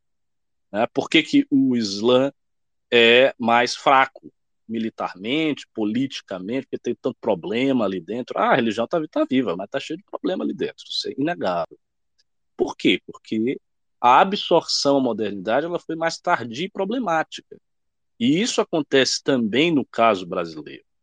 Então, quando os iluministas, positivistas, tal, vêm com as suas fórmulas aqui, Há, claro, um aspecto, ah, ele está trazendo uma forma estrangeira, não é exatamente uma coisa que surgiu da cultura brasileira e tal. Beleza, só que isso também é uma tentativa desesperada de alinhar o Brasil a esse relógio da modernidade para que o país não fique aquém dos seus competidores, dos outros países que são rivais dele e que o exploram e que, enfim, tem uma relação, como todas as nações entre si, uma relação né, de controle, de dominação, de subjugação, não é uma a grande fraternidade onde todo mundo é amigo, né? Isso vocês sabem. Então, o Brasil está nessa, nessa situação aí, entendeu? E, eu, o que, que eu acho? Eu acho que a gente tem que é, aplicar uma modernização do Brasil a todo custo. Né? Não acho que dê para cair em certos, como é que eu vou dizer, como se fossem certas nostalgias de coisas, sabe, que, que, que não vai rolar. Eu acho que é preciso, de alguma maneira, estar par e passo, ou seja, estar competitivamente colocado é, diante das outras nações nos pontos fundamentais que fazem a nação ser forte. Né? Então tem que ter educação de ponta, tem que ter isso, tem que ter aquilo, tem que ter infraestrutura, tem que ter tudo isso feito. E não acho que isso vai aparecer assim, necessariamente de um movimento cultural meio, meio vago. Acho que há um risco disso não acontecer e da coisa acabar estiolando na nostalgia, mas também a gente não pode colocar sobre os nossos ombros o dever de uma universalidade, sabe? De, de ah, vamos ter que dar uma grande contribuição à humanidade. Esquece isso. Talvez não. Só vai, vai fazendo o básico. Se fizer o básico, as coisas podem florescer. A importação de modismo, tudo enfraquece o Brasil, é óbvio, mas não é a única coisa. Existe também uma fraqueza, um problema que está aqui. Né? Então, você fez essa pergunta sobre a questão da violência. Ah, existe a violência, existe a violência porque o brasileiro é violento, entendeu? Porque essa é uma nação que foi descoberta, e a galera também vinha aqui para trepar, para ficar lá fazendo nada, para conseguir poder fácil, né, para fazer o seu filho. Tinha cristianização, tinha missão jesuítica, tudo, mas também tinha índio sofrendo, tinha né, gente tomando chicotada, tinha injustiça de toda sorte. Né, tinha tudo no Brasil. E não é assim, não foi. A, a, a, era, era a joia da coroa de Portugal. Não foi assim. A coisa foi depois, quando a família real chegou aqui, e mesmo assim com vários problemas e várias questões né, nesse meio de campo. Né? Então, assim, a gente não está falando, por exemplo, de é, a, a, uma nação que se fez aqui. Era uma metrópole que colonizou o lugar. A nação que se fez aqui, como várias nações, né? Tem uma história longa e daquele povo que erige. Não.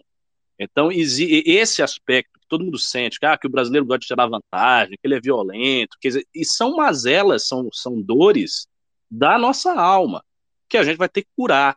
Eu não acho que pegue aqui, pelas razões que eu acabei de expor, uma cura de tipo muito nórdico, muito severo, muito rígido, sabe? Uma coisa assim, agora vamos importar uma moralidade genebrina e tal. Isso não vai, isso não funciona no Brasil. Porque o Brasil é essa coisa estética, essa malemolência, essa coisa sincrética, que é uma coisa boa. Que é uma coisa boa. Porque as divisões, certas tensões que em outros lugares se agudizam e tornam-se violência, guerra, ódio, muito no Brasil elas estão elas vão sendo né, amaciadas. Por outro lado, as relações subterrâneas de exploração, destruição, subjugação, etc., que o Brasil também tem, permanecem. Então a gente vai ter que conter esse, esse, esses aspectos ruins da nossa alma e tentar discipliná-los, mas não por uma disciplina nordicista, germanicista, do tipo que o Mário Vieira imagina para o nosso país. A gente tem que fazer isso de uma forma mais estética, mais indígena, mais negra, mais miscigenada, como é o Brasil ancestral. Nossa Senhora! Agora, professor, principalmente quando falou o que os portugueses iam fazer no Brasil, foi potente, muito potente em sua exposição. Agora, para poder finalizar aqui nossa roda, antes do de abrirmos para, para as perguntas, Quero passar para o Russo fazer uma pergunta, porque quando, quando uma pessoa morre, a gente faz a necropsia, né, para entender ali a causa da morte. Agora, quando um país morre, quando um período histórico morre, a gente tem que fazer sua historicização. É o que a gente está fazendo aqui nesses Spaces hoje. A gente acabou por fazer uma historicização do porquê que o Brasil teve sua alma uh, assassinada. Agora, Russo, como que a gente faz para poder restabelecer uma sociedade de confiança, que é a base realmente para uma comunidade viva e que consiga prosperar? Bom, antes de responder a tua pergunta, eu preciso fazer alguns pontos aqui sobre a fala do Ricardo, que eu concordo com muita coisa, especialmente sobre as críticas do, do Mário Vieira, como ele faz ao, o Machado de Assis, por exemplo, é um, tem um exagero ali, mas para nosso uso aqui, eu acredito que seja muito mais a forma de representar o que ele representa muito bem, que é a ânsia que havia no, no Brasil, especialmente ali nas primeiras décadas do século do século XX, que era a ânsia por se atualizar, né, por, pela ânsia de se modernizar mesmo, de se tornar um país que dá certo, um país que que funciona, que é a ânsia que também esteve presente em outras nações, mas há de fato essa tentativa de se se transmutar no Brasil aquilo que funcionou e que às vezes nem funcionou tão bem assim em outros países, porque era algo novo, algo que estava surgindo, mas que o Brasil ele estava sempre acompanhando essa, tentando, né, acompanhar essa marcha histórica que é uma marcha histórica a partir da Revolução Francesa do progressismo, né, do, do, progresso em sentido em sentido de não ter um fim, né, de ter uma, uma progressão democrática, uma progressão de direitos universais que busca uma, uma horizontalização da, da sociedade, no qual todos fazem parte do, parte do reino dos valores e todos são seres que tem direitos universais e a gente vai atingir uma paz, uma, um, um estado de, de civilização no qual uh, todas as outras nações precisam se igualar, né? E aí também a gente começa com as noções de nação desenvolvida, nação subdesenvolvida, que dá para gente a, a, noção, dá para gente a, a sensação de que existe um caminho a ser traçado, que nós sabemos qual é esse caminho. A verdade é que nós não sabemos qual é esse caminho. O que o, o, a gente pode aproveitar do Mário Vieira, eu acho, o que a gente pode aproveitar para nós aqui, é que não adianta ter essa ânsia.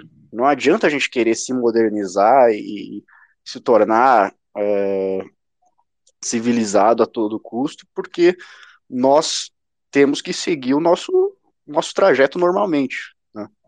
Porque todas as vezes que o Brasil tentou fazer isso, ele só piorou a sua, a sua nação. Né? Ele só se tornou menos culto, ele se tornou menos, é, menos livre, menos político, ele se tornou cada vez mais um Estado é, coercitivo, um Estado com mais força, mais insurgência sobre o, os indivíduos. Então, o, o, o, nosso aprendizado, acho que deve ser esse, deve ser esse. A universalização, no caso, não, não pode ser a universalização do progresso, né? não pode ser tentar se tornar uma nação desenvolvida a despeito da sua própria realidade, né? a despeito do seu direito costumeiro que estava sendo formado há três séculos. E aí você querer transformar isso da noite para o dia com uma racionalização do, do direito. Eu acho que aqui é que a, crítica bate, aqui é, é óbvio que né, ele, ele também importa, e ele deixa claro isso, que ele importa de Dostoiévski, de, de Kierkegaard, de, de Nietzsche, as suas ideias, mas ele não está dizendo que o pecado é importar. Na verdade, ele está dizendo que o, o que se fazia no, no século XX era condenar quem importava e que ficava defendendo, e essas pessoas ficavam defendendo o desenvolvimentismo absoluto, e na verdade estavam importando ideias estrangeiras. Embora eles usavam o manto do desenvolvimentismo para dizer que eles eram autênticos, que eles eram originais. E isso podou várias, outros, vários outros, várias outras iniciativas, outras ideias dentro do Brasil, que não se concretizaram justamente por ter essa hegemonia de um pensamento que, de certa forma, é uma manifestação do pensamento progressista, do pensamento e progressista aqui não é não é cultura woke, né? O progressista é o cara que entende que a humanidade está num, num, numa marcha histórica que ruma a uma evolução, a uma superação de si mesmo cada vez maior para chegar num, num estado absoluto, num estado de apogeu.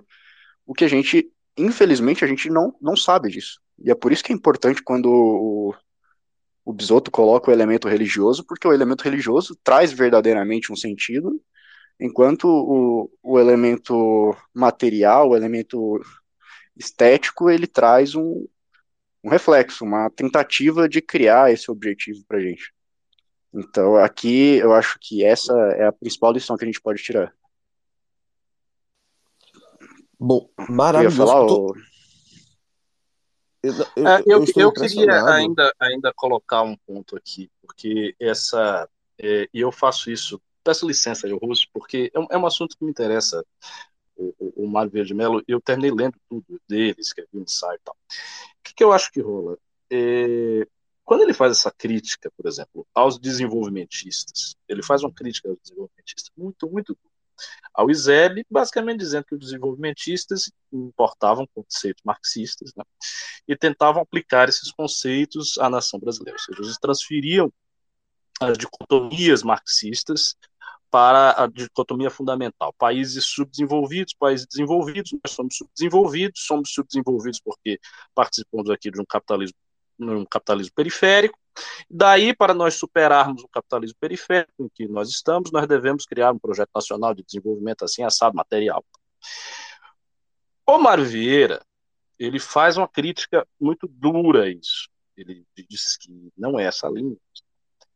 Mas, o que existe de mais autêntico na cultura brasileira esteve associado a esse tipo de projeto. O ponto é, este projeto classicista que ele reivindica, esse projeto, ele, primeiro, ele não se consubstanciou num projeto político. A gente não viu o resultado disso. Isso foi uma especulação teórica que ele tinha. É, e segundo, quando ele faz, quando a, a crítica central que ele faz é sobre universalidade e sobre importação, e o trabalho dele nem é universal, e nem é absolutamente original, então ela meio que se dissipa. Ela meio que se dissipa. Ele tem óbvio, ele tem uma leitura da relação entre condições materiais e condições culturais que inverte o tipo de leitura que os marxistas fazem, ou seja, sempre colocando as condições materiais como a base superestrutural. Ele inverte isso. Ele quer uma transformação mediante a questão da cultura, retomada dessa coisa clássica que deveria se dar aqui no Brasil. Então, nós teríamos condição para nos ligarmos a essa fonte de luz, dado que ele faz uma crítica muito dura aos rumos que a civilização como um todo está tomando, seja, esses rumos tecnológicos, do progresso a todo custo. Ele faz uma crítica que remonta até Aristóteles, critica basicamente a, a, filosofia de Aristóteles, a filosofia medieval, ele faz um grande arco para recuperar o platonismo antigo. Só que ao fazer tudo isso, que assim, é muito sofisticado, muito bom, assim, arquitetonicamente interessante, ele deixa de lado o fato de que a cultura brasileira se expressou por meio desse modernismo que ele quer exorcizar. E ele tenta fazê-lo, inclusive em relação ao próprio modernismo do Nordeste, que tem na sua, que tem em Gilberto Freire a sua grande expressão, nos, nos autores todos que estavam ao redor dele. Ou seja, ele nem limita a crítica dele ao modernismo de 22. Ele faz uma coisa muito mais extensa. Eu acho que ao fazer isso ele está sendo injusto e ele dificulta a autocompreensão do Brasil enquanto nação. A gente vai ter, inapelavelmente, que beber nas fontes do modernismo do modernismo de 22, do modernismo de Gilberto Freire, depois da, da, da geração de 45 e depois de todas as outras. Não temos nada que nós vamos quase que descartar. Né? Isso me lembra um pouco, e, e eu acho interessante que há uma relação entre eles, o próprio Olavo. Olavo que foi muito influenciado pelo Mário Vieira de Mello. E aponta o Mário Vieira de Mello em vários artigos dele. Por quê? Porque ambos tinham essa coisa com a cultura nacional, que era uma relação de ju, ju, uma relação judicante, uma relação de juiz muito severa e, e, que não cabe, entendeu? E que não cabe e que realmente dificulta a reflexão. Eu acho que o caminho que a gente deve adotar é outro, independente de uma é, crítica filosófica civilizacional ampla, né? Por exemplo, eu sou conservador, tá? independente de uma crítica maior, você pegue lá os vários séculos, posicione o Ocidente aqui e ali o fato é, o Brasil precisa crescer com um projeto nacional. Não importa se a concepção de fundo aqui é marxista ou não, isso, isso não interessa tanto, porque em muitos casos onde essa concepção estava lá né, e foi aplicada, deu frutos. Coisas apareceram, né, nações cresceram. Então, é assim, a, o plano em que o, o, o Mar Vieira coloca as coisas é um plano, como eu estou dizendo, que eu acho que é muito enganador e que pode prejudicar o nosso trabalho de recuperar a tradição brasileira e de buscar dar uma resposta funcional para todos os dilemas que aí se encontram. Dilemas esses que são dilemas, antes de tudo, dilemas concretos com os quais a gente tem que lidar. Não, mas então, isso a gente não discorda. Eu acho que é, tem coisas aproveitáveis ali. Eu acho que você não gosta muito do, do Mário Vieira mesmo, mas eu acredito que as, existem algumas coisas aproveitáveis ali que está principalmente relacionado com essa ânsia. E de fato, o, o desenvolvimentismo foi a única coisa que conseguiu criar uma, uma identidade, um avanço real que se transfigura para mim em duas figuras, que é Oliveira Viana e no próprio Getúlio Vargas. Né? Só que isso foi uma coisa momentânea, né? tem frutos até hoje, tem frutos até hoje. Mas a gente não conseguiu traçar um destino de fato, traçar um, um, um sentido histórico que nos permita ser uma alta cultura no sentido no sentido próprio que, que veio lá do, do dos alemães, né, do, do cultur, né. Acho que a gente fazer movimentos esporádicos disso não vão resultar num, num sentido próprio, que é aí que aparece para a gente a necessidade de ser uma coisa com fundamento de fato religioso, porque a, a, aqui a gente sabe bem que tem o aspecto da revelação e do, do transcendente, que ultrapassa os próprios limites da, da história temporal e da marcha histórica que né, circunda o mundo inteiro. Acho que o Bisoto quer falar aí. Quero. Eu primeiro dar uma contribuição para a linha que o Ricardo vinha seguindo e eu vi um vídeo do Olavo essa semana, era um desses cortes do Olavo que o pessoal tem resgatado muito no, no TikTok e que era muito bom em que ele dizia o seguinte: não existe nada mais moderno do que a crítica tradicionalista, do que a ideia de criticar a sociedade como sendo antitradicional. Porque cada época traz em si suas próprias contradições. Então, o tradicionalista fanático, aquele cara que fica imaginando que. Se... Aqui no Brasil nós temos uma turma de monarquistas que é muito engraçada, que eles usam aquele bigodinho do Kim Paim, usam suspensório, usam umas roupas estilo vitoriano inglesas, uma coisa assim até meio patética numa ideia de que eles estão resgatando um momento de alta cultura, não sei o quê. Segunda coisa que eu queria falar é que eu tenho uma preocupação com essa ideia de alta cultura uh, russo e do, do, próprio conceito de culture alemão, porque ao fim e ao cabo, por mais que se negue, ela teve uma consequência política dramática. Aconteceu o pior movimento em termos políticos da história humana, muito baseado nisso o, vai dar em 1932, vai dar na ascensão do nacionalsocialismo, na ideia de um pensamento é, de alta cultura alemão próprio, de que tudo que era alemão era superior, e vai dar em 32.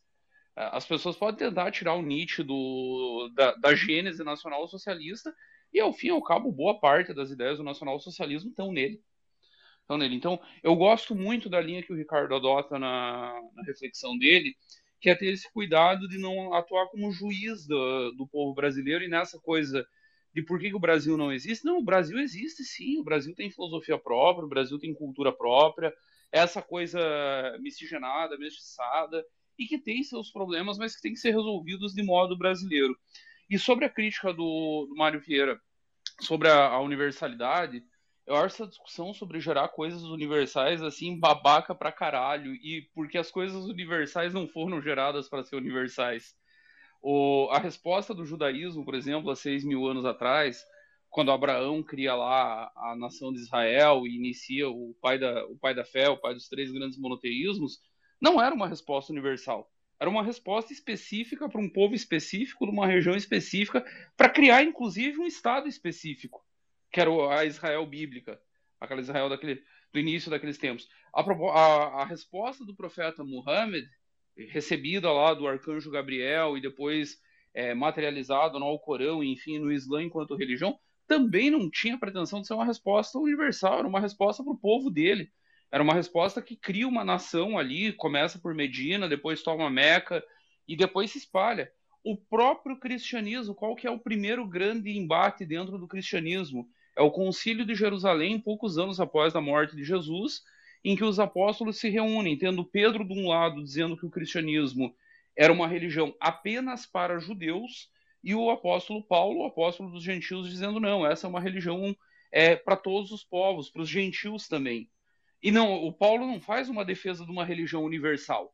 Ele diz que é uma religião para judeus e gentios.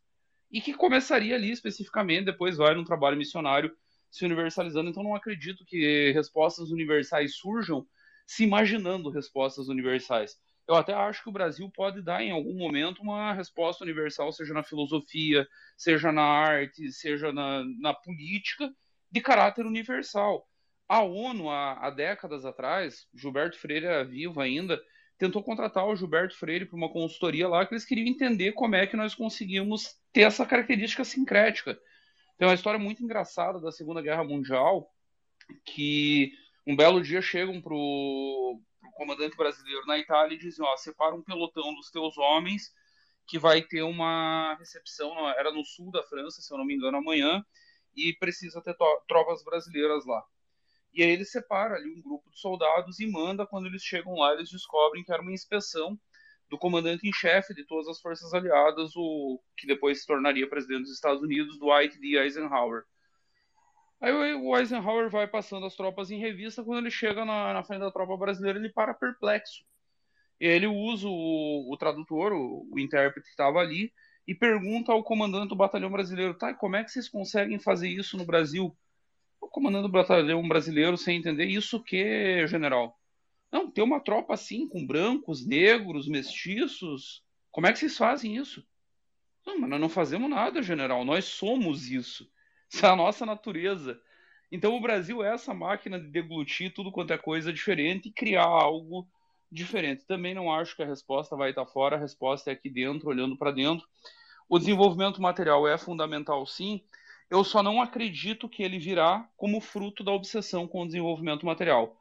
Eu acho que ele só virá quando nós entendermos o nosso lugar no mundo e num mundo espiritual, num mundo em que nós, são valores mais elevados que estão acima da, da picuinha do dia a dia. Se não entender a grandeza do destino brasileiro como uma tradição iniciada lá atrás pelos templários, como uma tradição mitológica céltica, como um projeto civilizacional muito além da pequenez, da, da mediocridade política reinante, nós nunca vamos sair do lugar. Nós vamos ficar nessa coisa de que, ah, então precisa industrializar. Vai lá o Getúlio industrializa. E os nossos problemas crônicos prosseguem. Ah, precisa de um governo de autoridade. Vão lá os militares e fazem um governo de autoridade por 20 anos.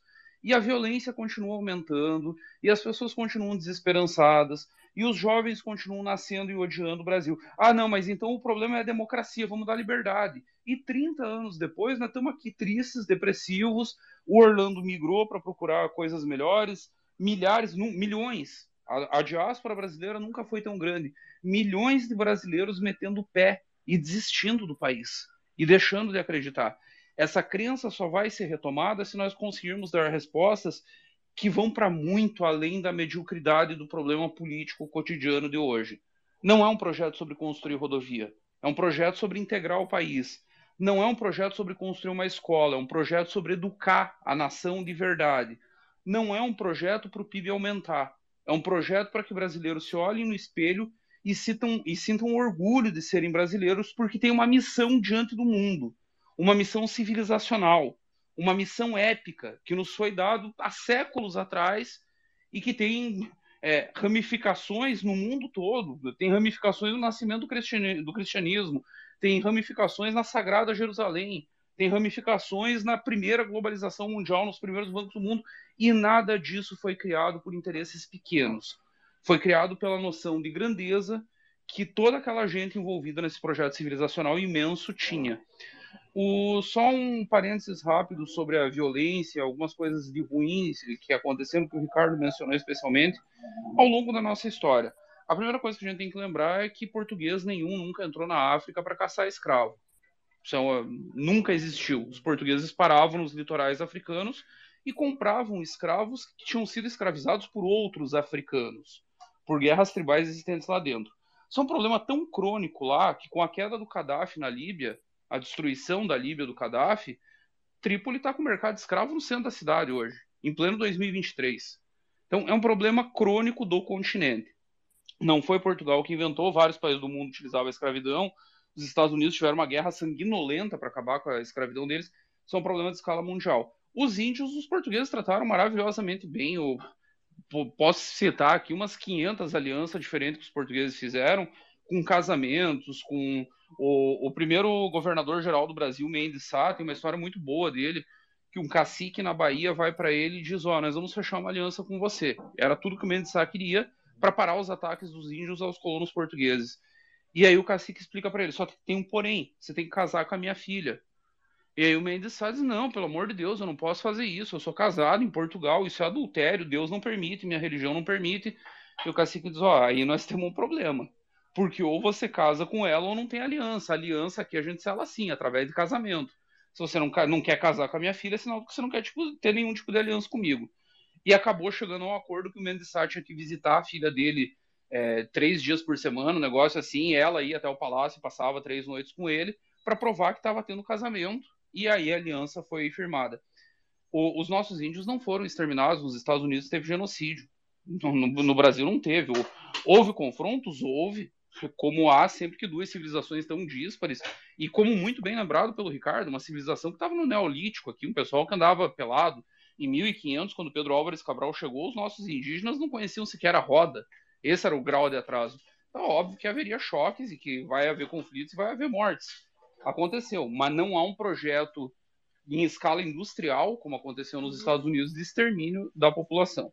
Então, eu acho que a nossa história é mirar no grande ressuscitar, para responder o que o Orlando perguntou, como é que faz? O, o Russo também tentou dar essa resposta, como é que faz para ressuscitar um país que está com a alma morta?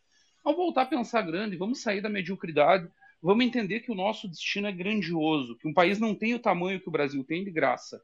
Não é à toa, não foi coincidência. Que um Brasil não é feito por bandeirantes judeus. Raposo Tavares era rabino. E jesuítas extremamente católicos, em choque, brigando entre si. Um país não é feito assim à toa. Não houve essa série de amálgamas à toa. O, o Islã que chega e o, o professor Adelson Machado, já te falei sobre ele, Ricardo, falei inclusive no, no congresso, um grande amigo meu aqui de Santa Catarina, islâmico como você, ele adora lembrar o quanto o Islã ecoa inclusive nas religiões afro. A, a ideia de usar roupa branca, uma série de, de relações que ele traça ali, ele, ele pega a pesquisa do Freire e leva muito mais adiante. Eu acho que nós temos que focar nessa parte positiva, não, não adianta também não ficar. Isso é um negócio que os americanos fazem muito e com razão, essa coisa de ficar no rancor histórico. Ah, porque os negros foram excluídos da sociedade. Sim, nos Estados Unidos, e sim, até a década de 60 tinha lei de segregação. No Brasil, não. Ah, porque os indígenas foram perseguidos. Sim, os Estados Unidos provocaram genocídio. Os portugueses, não. São fatos. Então, nós não precisamos ficar nesse rancor histórico para sempre e vamos ficar com o que nós fizemos de positivo. Nós amalgamamos tudo. O, eu brinco sempre a primeira coisa que os portugueses fizeram ao chegar ao Brasil em 1500 com Pedro Álvares Cabral foi uma missa. A segunda foi uma suruba, que as índias estavam disponíveis, os portugueses se embolaram ali, todo mundo ficou feliz. Nunca tinham visto tanta disponibilidade, tantas mulheres nuas e, e melhor, um negócio que não era comum na cultura portuguesa, elas tomavam banho, elas eram limpas, diferente das mulheres europeias. Então, o Brasil é grandioso, tem um destino grandioso, e nós precisamos, de novo, é erguer a cabeça. Você só consegue enxergar um horizonte mais amplo se erguer a cabeça. Se nós continuarmos andando de cabeça baixa, pedindo desculpa, lamentando a nossa história, falando que o nosso problema é étnico, cultural, qualquer outro. Não, não é. O nosso problema é que nós perdemos a grandeza. Se nós erguermos a cabeça, nós vamos ver o, o horizonte com o nosso destino absolutamente glorioso à frente. Ou seja, o verdadeiro destino manifesto é o do Brasil, não da América. Bom, Nós somos hoje... a verdadeira América. é, tem um, um antes de, de passar para as perguntas, tem um autor que eu leio, o Barbaric Display, e aí ele fala que a América, ah, os Estados Unidos da América, são a nova Roma, que é o que o Darcy Ribeiro e você tanto fala do Brasil. É, e ele, ele busca fazer os Estados Unidos como o Império Romano de nossa era. É interessante isso, porque na, na sua visão e de boa parte de alguns nacionalistas, esse papel cabe ao Brasil e somos nós ah, uma civilização que vai de alguma forma ser luz para o mundo. É interessante, são, são contrastes de visões bem interessantes. Hoje foi maravilhoso, o professor Ricardo hoje foi incrível em suas exposições. O Bisoto, como sempre, uma, é uma entidade do MBL, e o russo é por isso que eu digo que o russo é o meu colunista favorito da Valete, porque foi incrível hoje aqui. Uh, então vamos abrir agora para as perguntas, antes de fazer as duas horas, para poder subir normalmente uh, lá no Spotify. Orlando, rapidão, aqui... só porque você mencionou esse autor, e eu já li isso de, de várias outras fontes, os Estados Unidos têm uma obsessão com Roma. O congresso deles se chama Capitólio a arquitetura que eles valorizam é o classicismo romano. Eles têm uma obsessão com ser, com ser em Roma. Só falta a eles a latinidade, o direito romano e a religião romana. Tirando isso, tá fácil para eles. Mas é uma obsessão do Império Americano buscar a legitimidade de seu império em Roma. Não, não é novo isso, vem desde os Founding Fathers. E aí o Ricardo mencionava o esteticismo brasileiro, talvez seja uma espécie de esteticismo exacerbado, ainda que não expresso, dos Founding Fathers e da construção do Império Americano como um símbolo de um renascimento romano. O Bisoto, sobre isso também tem o meu texto que está no meu Medium agora, que eu tinha publicado na Valete, que é a segunda vinda de César. E eu pego exatamente esse paralelo que o, o Michael Anton traçou lá nos Estados Unidos.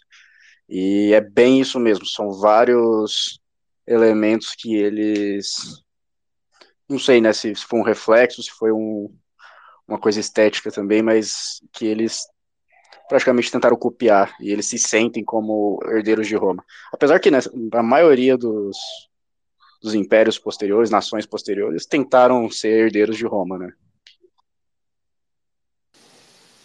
Estamos ainda vivendo sobre, sobre as ruínas de Roma, né, de alguma forma.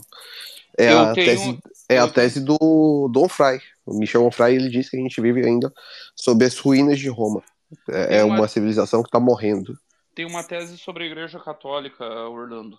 O Papa é o César, o Colégio Cardinalício é o antigo Senado, os bispos são os procônsules. A, a Igreja segue espelhando exatamente o que era Roma. Okay. Vão apunhalar o Papa.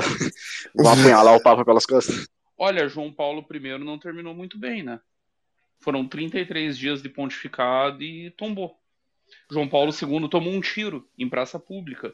Acontece. Tá, é, é da história da igreja, da tradição católica. Bento XVI, Bento XVI desiste do papado muito por ter sido apunhalado pela igreja católica pelas costas. Mas, mas talvez seja mais um devaneio conspiracionista do Orlando. Bom, uh, não, não é. Ele deixa, ele deixa isso claro, Orlando, na, na renúncia. Ele sentiu que aqueles casos de pedofilia, os acobertamentos de vários cardeais aos casos de pedofilia, a própria corrupção da cúria romana, que ele não conseguia mais controlar, era uma espécie de punhalada. Ele deixa isso meio claro na renúncia dele. Ele não vai ser duro demais e nem vai explicitizar a esse ponto, porque isso geraria uma, um racha de proporções dantescas na igreja. Mas ele deixou claro, sim, que ele se sentiu traído e apunhalado. É. Bom, eu até já falei, acho que com, com o Russo, sobre o debate dele com Habermas, que é muito bom. Bom, uh, vamos agora aqui abrir a pergunta. Vou começar com o Nelson. Não sei se o Nelson ainda está aqui escutando, mas ele está aqui solicitado desde o início. É, o Nelson me acha um pouco chato, mas vou abrir aqui para ele. Cadê Nelson? Nelson já pode falar se, se estiver aí. Uh, conectando ainda. Pronto, Nelson já está como orador. Se quiser falar, pode fazer a pergunta. Ah, eu tenho uma pergunta pro Bisotto. É, eu queria saber se o que ele acredita que o Brasil pode ser daqui a 50 anos, é, se o país continuar do jeito que está. Eu acho que do jeito que está, Nelson, talvez nem exista Brasil daqui a 50 anos. Tem acontecido um fenômeno, e eu tenho observado. Amém. Eu, eu tenho observado esse fenômeno não apenas aqui no Sul, mas em várias regiões um pouco mais desenvolvidas do ponto de vista econômico. Você pega o Centro-Oeste, está acontecendo isso. E se for olhar até no Norte, em grande medida. Quem lembrou disso recentemente foi o ministro Aldo Rebelo, que o Pará foi, é, foi o epicentro de uma das maiores revoltas separatistas da época do Império. E tivemos que suar sangue para manter o, o Pará na, no, no, tecido nacional. Do jeito que está, Nelson, em 50 anos não haverá Brasil. Eu quero crer que a missão que nós estamos nos propondo é de dar uma resposta para manter essa nação gigantesca, maravilhosa, esse projeto civilizacional que está destinado a ser uma nova Roma. Agora, se não cumprir o seu destino histórico, aí eu só lamento. O colapso é inevitável. Nós temos vários sinais desse colapso acontecendo. O Orlando abriu o Spaces de hoje falando dos episódios recentes, o assassinato do menino lá no Rio de Janeiro, a morte da menina por, porque não conseguiu tomar água. Olha, olha que ponto chegamos dentro do Engenhão no show da, da Taylor Swift. Então já são sinais do colapso. Eu estava vendo depois no, no Twitter imagens de arrastão pós-show da Taylor Swift. Você vê isso diariamente nas praias cariocas, você vê isso em outros lugares do Brasil.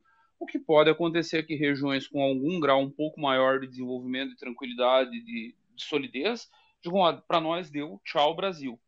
Mas eu acho que nós podemos dar a resposta e eu acho que tem algumas profecias que falam disso. Aí eu vou bancar o um místico aqui, peço uhum. perdão mas me obrigo a fazer. Dom Bosco falou que Brasília estava destinada a ser uma das capitais do mundo, um dos centros espirituais de desenvolvimento do mundo. Não fui eu que inventei isso, foi Dom Bosco, um santo. É, tem outras profecias acerca do destino do Brasil. Todo mundo. Dom Pedro II morreu no, na, na França, em Paris, com um punhadinho de terra guardado no bolso dele, que era terra brasileira, e pediu para aquela terra ser colocada no seu túmulo, porque ele tinha muita fé no futuro do Brasil. diante de figuras desse relevo, quem sou eu para não acreditar? Eu quero crer que a nossa geração, que nós que estamos imbuídos desta missão e não à toa o partido tem esse nome, a gente consiga dar conta, consiga dar resposta, consiga reabrir a, a rota do desenvolvimento e, e da grandeza que o Brasil está destinado a ser. E só para poder complementar aqui o Bisoto, é, da forma como o Brasil está, o Brasil não vai continuar, até porque estamos, a gente falou até no último Space, a gente já queimou os barcos. A partir de agora não tem volta. Ou isso vai mudar, e nós vamos buscar isso, temos uma missão, a nossa geração tem uma missão para isso, e agora vamos ter, mais do que meio geração, vamos ter nossa vida à disposição disto. Ou isto muda, ou isto vai colapsar. Não vai existir a, a chance de continuar a ser como sempre foi.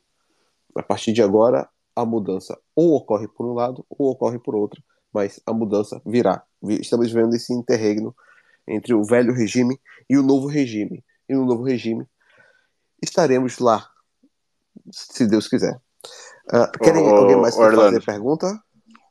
Pode falar, quero, quero falar de um comentário que eu vi aqui que é muito bom. O Spaces de hoje se resume a o Brasil precisa de missa e suruba. É um belíssimo resumo, Russo, e eu subscrevo com, todas as, com toda a força interior do meu ser, como diria o ex-presidente Fernando Collor. Eu, eu, torço, eu voto pela missa. Eu voto pela missa. A segunda parte eu, eu sou contra. Orlando, o mundo inteiro do MBL já entendeu que você não transa. Você não precisa ficar repetindo isso exaustão. Fica até chato, você é um homem casado. o, o Space estava indo muito bem, estava indo muito respeitoso até esse final. Incrível, incrível. Bom, uh, alguém mais quer fazer. Ah, tem aqui mais uma solicitação do Davi. É, vamos subir aqui o Davi, só um segundo. Uh, tá conectando já o Davi para ele poder fazer mais uma pergunta. Opa, tá me ouvindo? Alô? Oi, Opa, estamos. Perdão. Pode falar aí. É, a gente sabe que a identidade nacional, acho que muitas vezes, além da constatação do que a gente é, também muitas vezes é um projeto, né? Ela é construída para que o país atinja certos objetivos políticos, enfim, cria um imaginário para que a nação siga em determinada direção. Vocês acham que o Brasil já está calibrado para seguir nesse futuro glorioso, glorioso dele, ou a gente precisa, enfim, tirar algumas coisas ou adicionar alguns aspectos culturais para a gente chegar nesse novo patamar? É isso. É, eu queria começar a responder essa pergunta, deixar para os demais. É, eu acho que não, a gente não está calibrado para isso, não. E veja, uma, um, um, mito nacional, que é mais ou menos isso que você está pensando, tem que ser algo que nasça das entranhas da população. Não pode ser uma coisa forjada que meia dúzia de pessoas acham que é. Então, o que a gente precisa fazer não, não é criar um mito no sentido de criar um mito. Vamos aqui, o que vamos fazer? Vamos nos reunir todos e elaborar um mito. Vamos pegar alguma coisa aí, vamos fazer. Não, é, não, não é isso. A gente tem que lutar pelo nosso país nas coisas pontuais e concretas. E esperar que, tirando o que nos sufoca, a população, as pessoas criem a sua resposta. Elas deem a sua resposta. Uma outra coisa que a gente também precisa refletir é até que ponto a gente pode criar isso agora. Porque, veja, a, a época dos grandes nacionalismos, tal, ela também já passou, né? Houve esse momento histórico. Agora no mundo é um pouco diferente. Eu acho que os países hoje, na sua maioria, estão conservando os seus antigos mitos, reatualizando, às vezes sendo forçados a fazer críticas a esses mitos nacionais. Por exemplo, não acho que o mito nacional dos Estados Unidos como grande república democrática, que tem o American Way of Life, e que com isso consegue ser uma grande balsa para tudo que é bom no mundo esteja bem. Acho que eles estão felizes E, portanto, a gente está numa fase que na história, é, essa onda, essa lufada de ar, ela está retrocedendo. A gente está retrocedendo isso em termos mundiais. Né? Está na fase dos grandes nacionalismos. É, ainda assim, como eu disse, se a nação for criar alguma coisa própria, isso vai ocorrer. Então também não precisa se preocupar, porque isso está na mão de Deus. O que a gente tem que fazer é enfrentar as coisas concretas, melhorar a vida do povo, no pouquinho, no particular, no que dá para fazer de forma visível, controlada, sem messianismos. E no efeito acumulado de todos esses pequenos esforços, esperar que venha esse mito, nascido, como eu falei, das entranhas da própria população. Alguém mais quer responder a isso? A essa pergunta? Alguém mais quer acrescentar algo? Eu gostaria de discordar do Ricardo de que a era dos grandes nacionalismos passou. O que é o trumpismo nos Estados Unidos? O que é o próprio Netanyahu em Israel? A despeito agora ele viveu o seu pior momento, está com uma popularidade baixíssima graças aos eventos do dia 7 de outubro. O que, que são os grandes movimentos europeus que ameaçam a ordem? São todos movimentos nacionalistas. É Chega em Portugal, é o Vox a, na Espanha. Vox na Espanha, a Frente Reconquista. Nacional. Ó, porque pareça, não é mais a Frente Nacional que está tomando. Uh, desculpa interromper aqui. Na França, existe hoje um movimento chamado de Reconquista, é, com a sobrinha da, da, da Marine Le Pen e com o rapaz, que eu esqueci o nome agora, também um polemista francês, muito, muito famoso. Sim, sim, o grande, grande cara. Eu também não lembro o nome dele, um cara sensacional. Famoso, Eric Zemmour. Eric Isso, Zemmour. Zemmour, Zemmour. Pode, pode, continuar se quiser. Não, pode ah, continuar, tá. só quis fazer esse, não, esse pequeno corte. Obrigado, obrigado, agradeço, Orlando. Então, eu discordo do Ricardo só no aspecto que a era dos grandes nacionalismos passou. Pro, o próprio imaginário que o bolsonarismo manipula no Brasil para ganhar uma eleição e para empatar a segunda. É, assim, o Bolsonaro perdeu a eleição, é um fato, mas o, o resultado final foi praticamente empate. Foi um imaginário nacionalista. Eu acredito que, pelo contrário, cada vez mais o nacionalismo será uma força política quase imparável, porque ele retoma símbolos de uma era que, gostemos ou não, era mais estável. O mundo com Estados-nação, com identidades claras, relativamente fechados em si mesmos. Ele viveu muito bem desde o fim da Segunda Guerra Mundial até ali no, no, início dos anos 90, e a era da globalização trouxe uma era de instabilidade em escala mundial, de novos conflitos muito mais difíceis de entender. Pega, por exemplo, a guerra contra o terror do, do Bush, que vai durar ali 15, 20 anos e, e tomar conta de toda a política americana. O próprio Obama deu continuidade a ela. Quem mata Osama Bin Laden é o governo Obama não é o governo dos republicanos. Ela é uma guerra complexa em escala mundial, é, é quase, é quase a concretização do, da profecia do Samuel Huntington lá em 1995, com o seu choque de civilizações. Então, não acho que a era dos grandes nacionalismos tenha terminado. E sobre as respostas também a, a se dar, o, as pequenas coisas surgem de uma visão grande. Aí você faz as pequenas coisas se você foca obsessivamente em pequenas coisas, elas, elas se perdem. É a história do Brasil no último século. Ah, vamos resolver a inflação, vamos resolver o problema da, do desequilíbrio orçamentário, vamos resolver a corrupção. São sempre pequenas coisas que teoricamente dá para resolver. O que, que se resolve? Nada. No, no, dia seguinte a gente cai na mesma coisa. Resolve-se a corrupção com impeachment, com lava-jato, com prisão do Lula. No outro dia o Lula tá, tá solto. E como é que o Lula consegue fazer a força de ser preso e sair? Porque o PT, em que pese eu discordar de tudo que o PT representa, oferece uma grande visão ao seu militante. Oferece algo muito maior do que o dia a dia. O que o PT vende é a sociedade igual, é um Brasil igualitário, é um Brasil livre de injustiças, é o Brasil em que o operário vindo de Garanhuns consegue unir a classe trabalhadora, os pobres e oprimidos do país, enfrentar suas elites excludentes e incluir essa massa marginalizada no debate político. É por isso que o Lula, mesmo condenado por corrupção em duas instâncias, com milhares de provas, com todo mundo sabendo que ele é ladrão, volta. Porque o que ele representa é, é, é muito maior do que essa coisa pequena da luta contra a corrupção, que acaba sendo pequena. Então eu acho que nós precisamos de grandes coisas assim. O... Tem uma frase antiga que diz que nem só de pão viverá o homem, e, é fato, o homem vive de sonhos sem sonhos, sem essa grandeza necessária, ninguém levanta da cama, não se chupa um picolé. É preciso acreditar no grande, é preciso ter o grande como horizonte e aí persegui-lo nas pequenas coisas do dia a dia.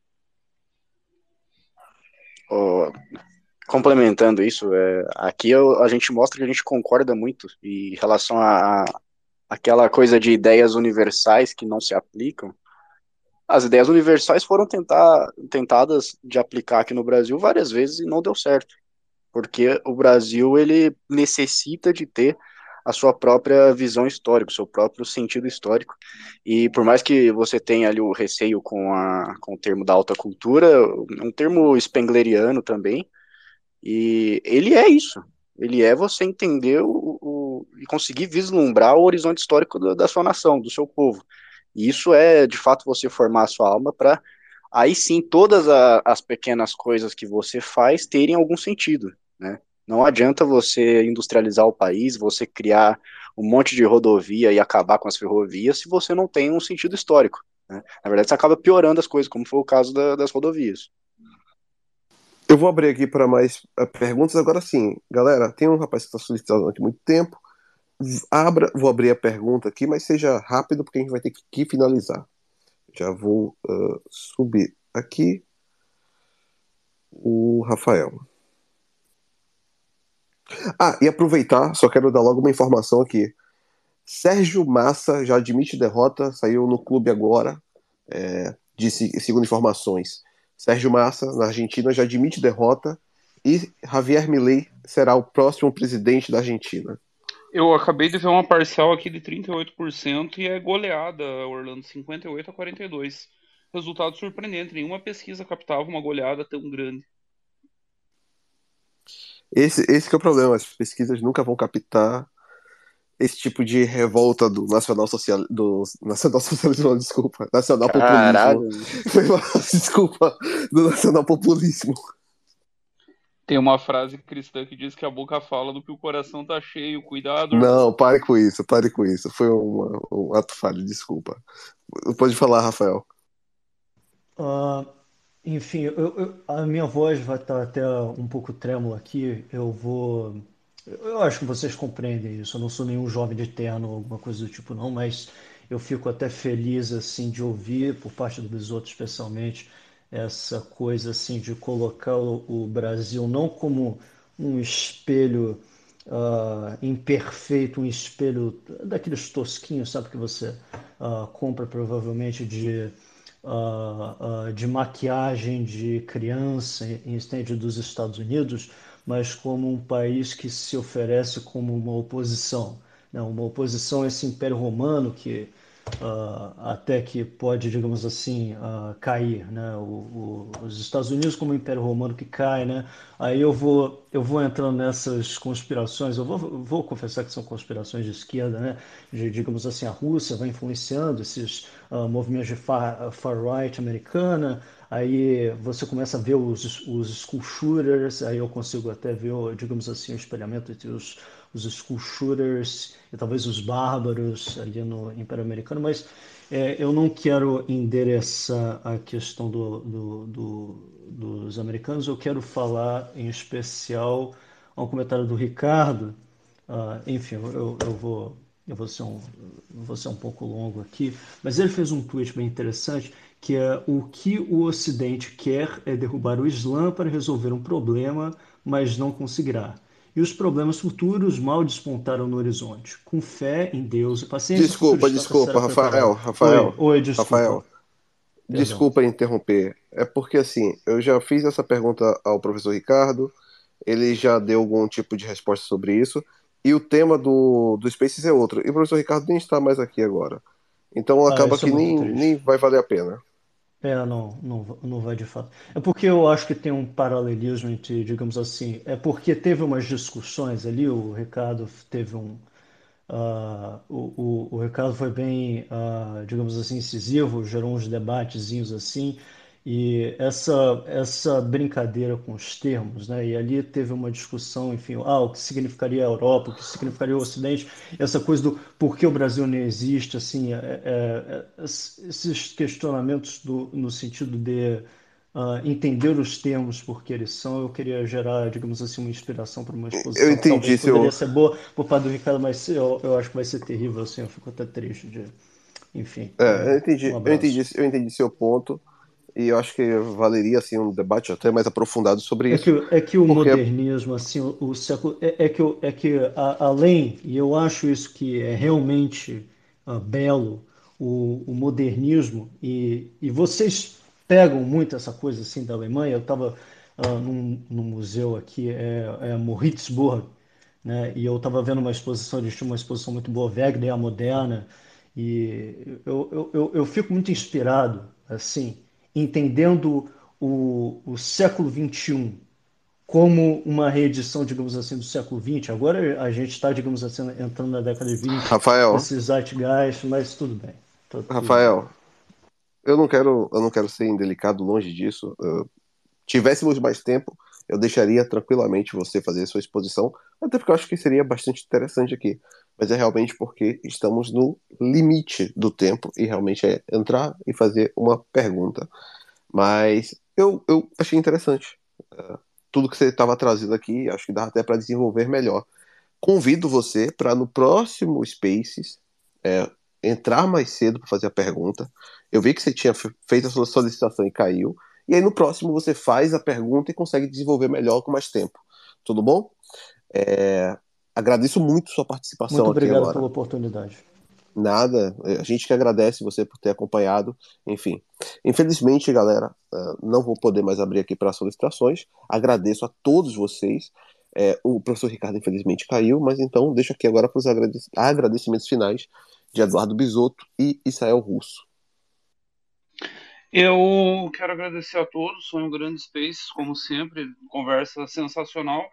E fazer um merchan aqui. Em 20 minutos eu vou abrir live no meu canal para comentar a eleição na Argentina. E o Orlando Lima inicialmente está escalado para participar lá. Eu não sei se a Fernanda vai autorizar ele sair do cativeiro por mais um pouco. Ele me falou também que estava preocupado que as pessoas vissem a estética do quarto dele. Ele disse que estava o quarto todo arrombado, ele todo arrombado no quarto. Não entendi direito mas era algo assim.